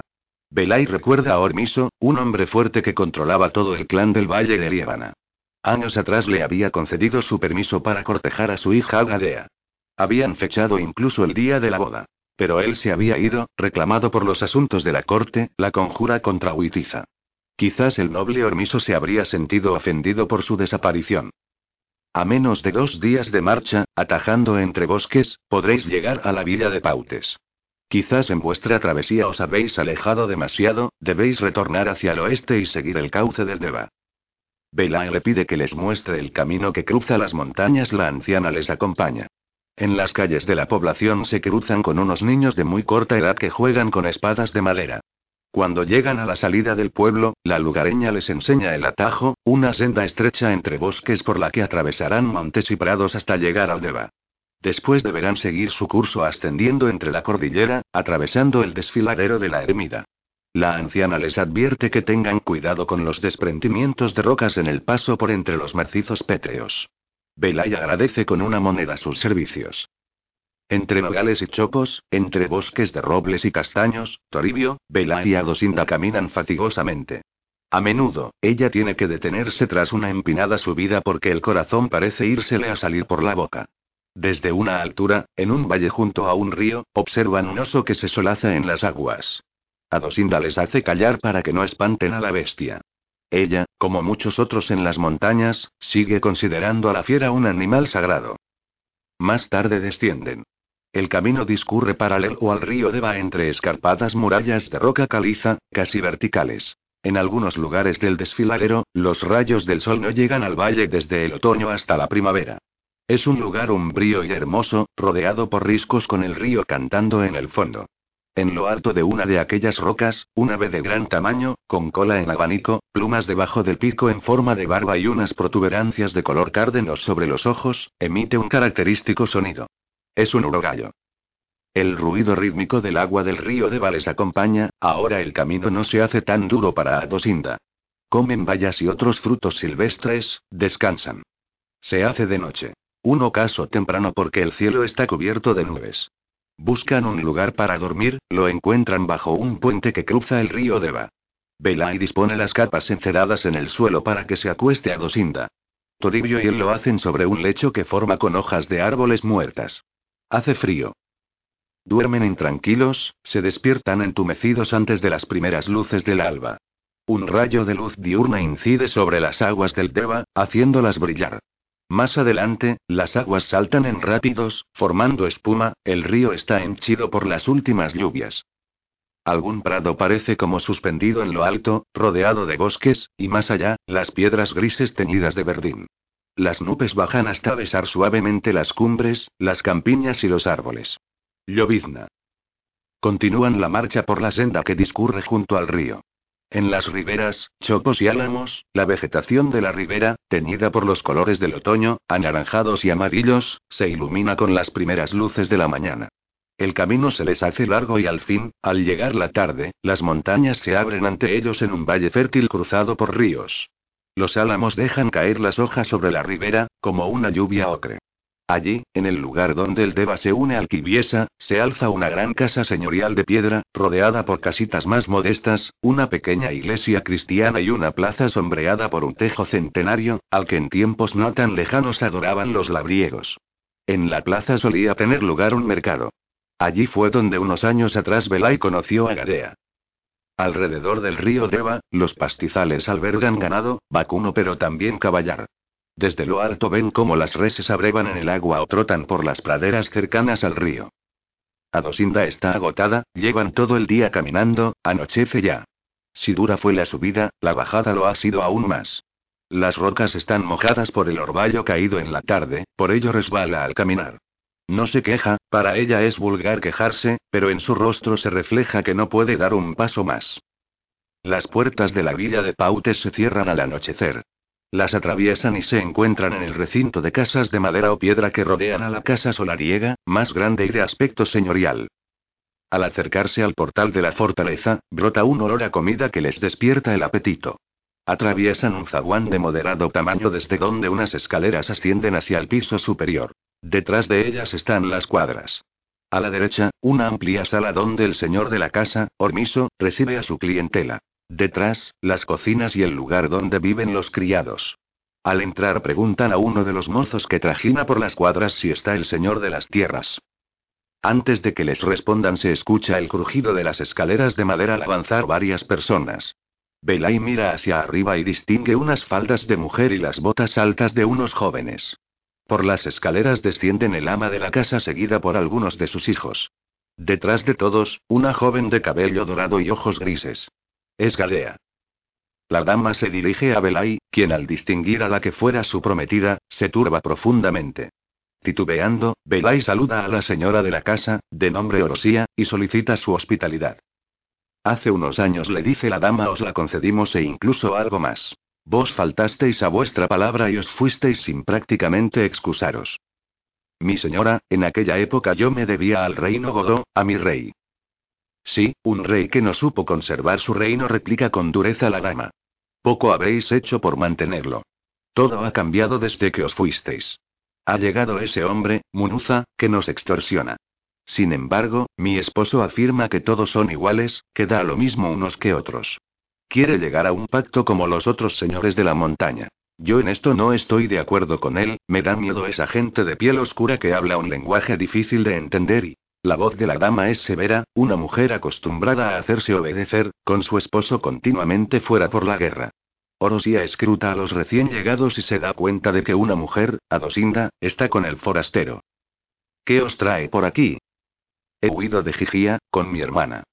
El gobernador Munuza quería contraer matrimonio con ella. Ya está casado. Es una deshonra para mi familia que ese hombre intente algo así. Sí, dijo la dama enfadada. Me han llegado noticias de las costumbres del nuevo gobernador y de sus gentes. Ese hombre, Munuza, me desagrada profundamente, solo quiere mujeres y botín. La esposa de Ormiso examina a Dosinda, su cabellera despeinada asoma bajo la capa encerada con la que se ha protegido durante el viaje, la cara macilenta y pálida. Algunas arrugas más marcadas en torno a los ojos dan muestra de su agotamiento. El ama de la casa confraterniza con su situación. A pesar de vuestra desaparición, ya tantos años atrás, os damos acogida en nuestra morada. Estaréis cansados, sobre todo vuestra hermana, y aguardaréis con nosotros, junto al fuego, hasta que venga mi esposo. Mi señora, os agradezco vuestra amable acogida. La esposa de Ormiso ordena a los criados que acomoden a Toribio con los siervos e indica que Belá y Adosinda vayan con ella al piso superior. Suben por la escalera que conduce a la zona noble de la casa. Se abre la puerta que separa las escaleras de la vivienda y se encuentran con unas estancias de madera de pino, cubiertas por un techo con vigas de roble. Unos tabiques de madera separan unas habitaciones de otras, todas comunican con una gran estancia central, donde hay un hogar. Orosía les invita a que se sienten en torno al fuego, les indica que se despojen de las capas para que éstas se sequen. Al retirarse la capa que cubre a Adosinda queda al descubierto el ropaje de telas finas que iba a ser su vestido de boda. Gadea se acerca a ella, las dos mujeres comienzan a hablar susurrando. Mientras se calientan en el fuego de la casa, les dan un potaje espeso con verduras y carne en unos recipientes de barro. Belay come lentamente, no puede retirar los ojos de Gadea. La conversación se va animando, los hijos del noble Hormiso les cuentan la extorsión y el pillaje de los invasores. Hombres viscerales, quieren oponerse al gobernador, la madre los calma. De las palabras de todos se deduce que el señor de la casa quiere ser conciliador, pero los hijos no están de acuerdo con él. Fuera se hace noche cerrada. Se escucha la subida de unos hombres, en la puerta aparece Ormiso acompañado de varios vasallos. Vienen de caza y de vigilar que los invasores no roben en sus tierras. Al reconocerle, Ormiso se dirige a Belay con voz colérica. No debiera estar contento con vuestro retorno. Os fuisteis sin despediros y dejasteis a mi hija en una situación delicada. Ella os ha esperado todo este tiempo, confío en que mantengáis vuestras promesas. Belay, que no retira la vista de Gadea, se llena de alegría y le dice al señor de Liébana. No ha pasado un día sin que yo me acuerde de vuestra hija. Temía que no me hubiese esperado. Mis hijos cumplen lo que prometen y pero con la guerra en el sur nos llegaron noticias de que habíais sido herido. No sabíamos si habíais muerto o no.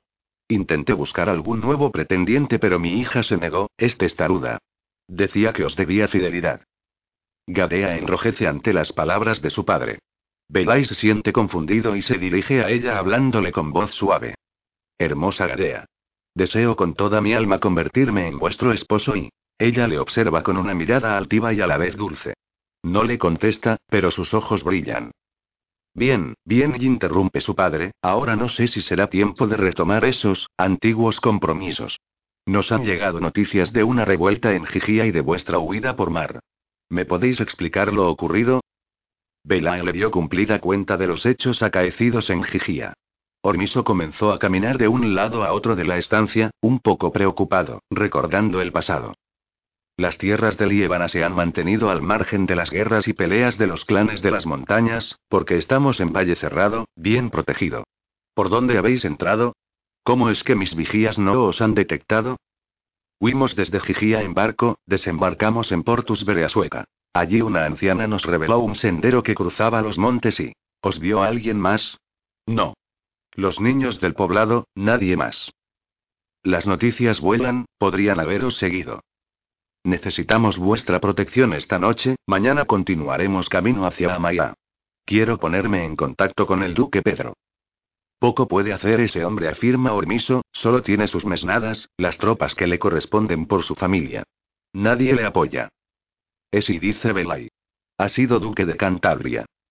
Sí, lo fue, pero el reino Godó ha caído y todos tenemos que ocuparnos de nuestra propia guerra. Es necesario unirse. Es necesario oponerse al invasor. Al oír las palabras de Belay incitando a la lucha y a la resistencia, los hijos de la casa manifiestan su conformidad. En cambio, el noble Ormiso expresa con una mueca su desagrado. Le molesta que sus hijos estén de parte del recién llegado. Interviene la dama Orosía. Es muy tarde, es tiempo para descansar. Acomodan a Adosinda con Gadea. Mientras que a Belay le alojan en una estancia que hace esquina, con dos ventanas cerradas por postigos de madera. En aquel lugar hay poco más que el lecho y un cajón de madera, sobre el que se apoya una palangana con una jofaina para asearse. Belay no se encuentra tranquilo. Tiene muchos motivos para no poder dormir. El más importante, haber visto de nuevo a su prometida. Siente un fuego dentro y abre las ventanas, por una de ellas se introduce la luz del claro de luna, a través de la otra ve las estrellas titilar apagadamente. Se escuchan los ruidos del campo, el sonido del grillo, el ladrar de un perro y, a lo lejos, el mugir de una vaca en un establo. Después los ruidos se van apagando lentamente, Belay se queda adormilado. De pronto, en el silencio de la noche, nota tras de sí que la manilla que cierra su cuarto se mueve. Belay se vuelve llevándose la mano a la cintura, para sacar el cuchillo de monte. La puerta se abre silenciosamente. En el dintel, iluminado por la luz de la luna que entra a través del ventanal abierto, está Gadea. Tras ella, Adosinda.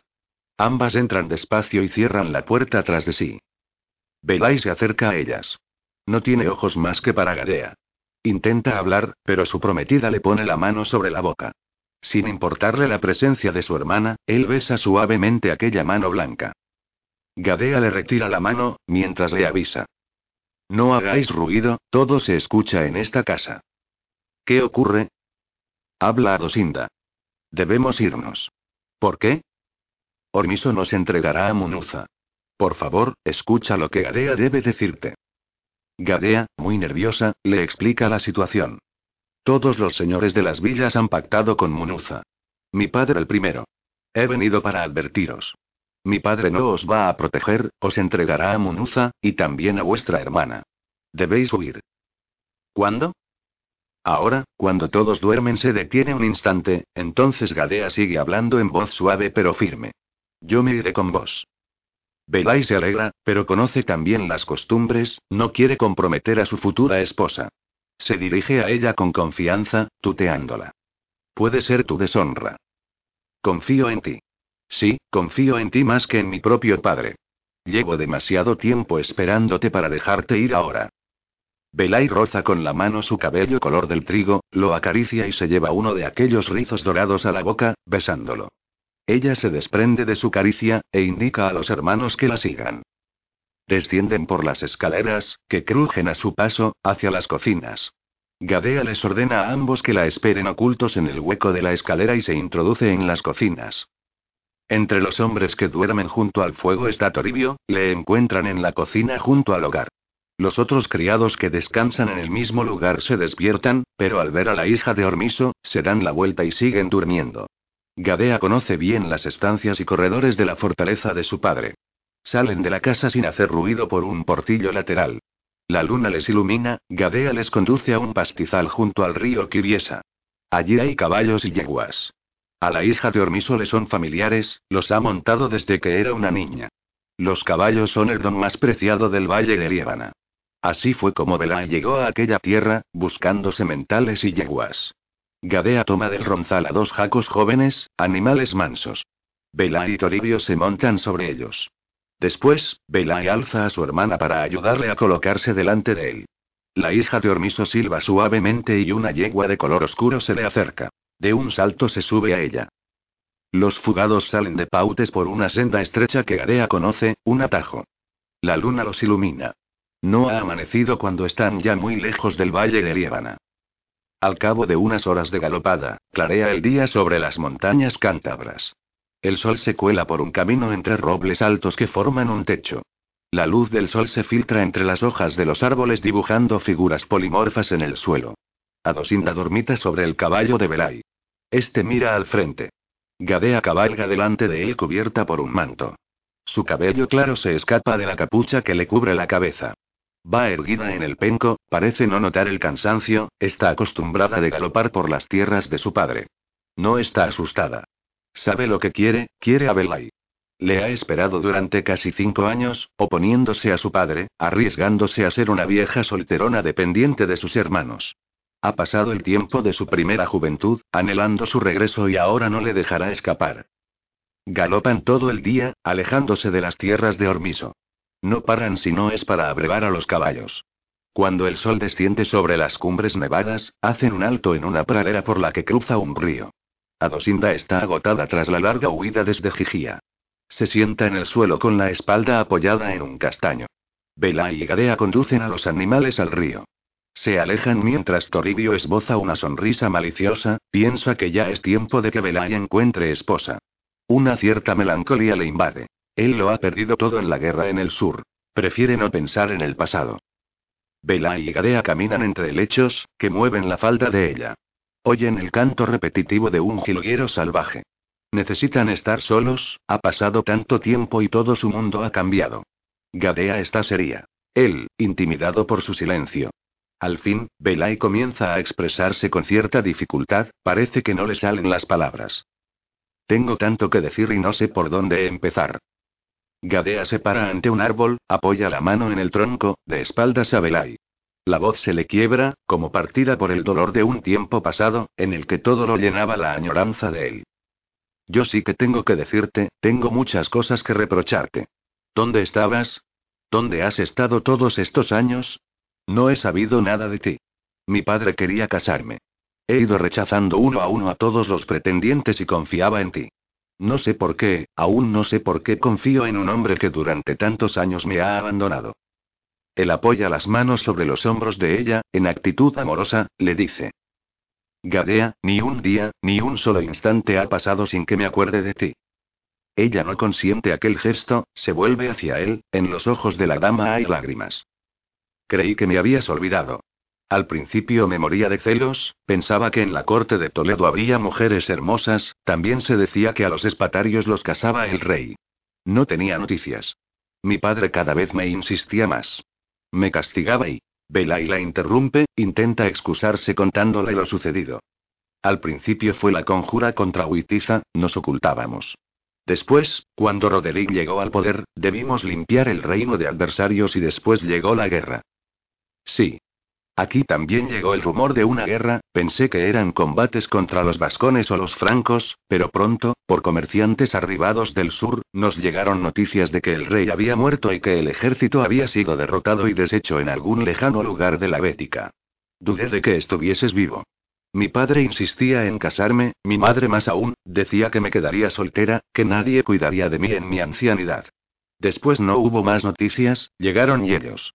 Ese gobernador, Munuza, Ajijía. Buscaban mujeres y botín. Mi padre me ocultó y... Las gentes de Liébana han resistido la presión del invasor y... Gadea esbozó una sonrisa triste, sus dientes blancos brillaron, después su boca se curvó en un rictus de tristeza. Te equivocas.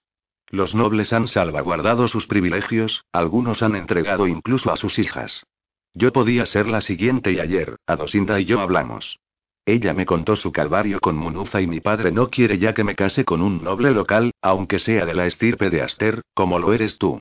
Mi padre negociaría mi matrimonio con uno de esos extranjeros, yo ya no me hubiera podido negar y... Deseo, lo deseo tanto, y desde hace tanto tiempo, que seas mi esposa. Se abrazan bajo las copas de los árboles centenarios, beben el uno del otro con el ansia del sediento. Te juro que nunca más nos separaremos. Le promete Belaya Gadea.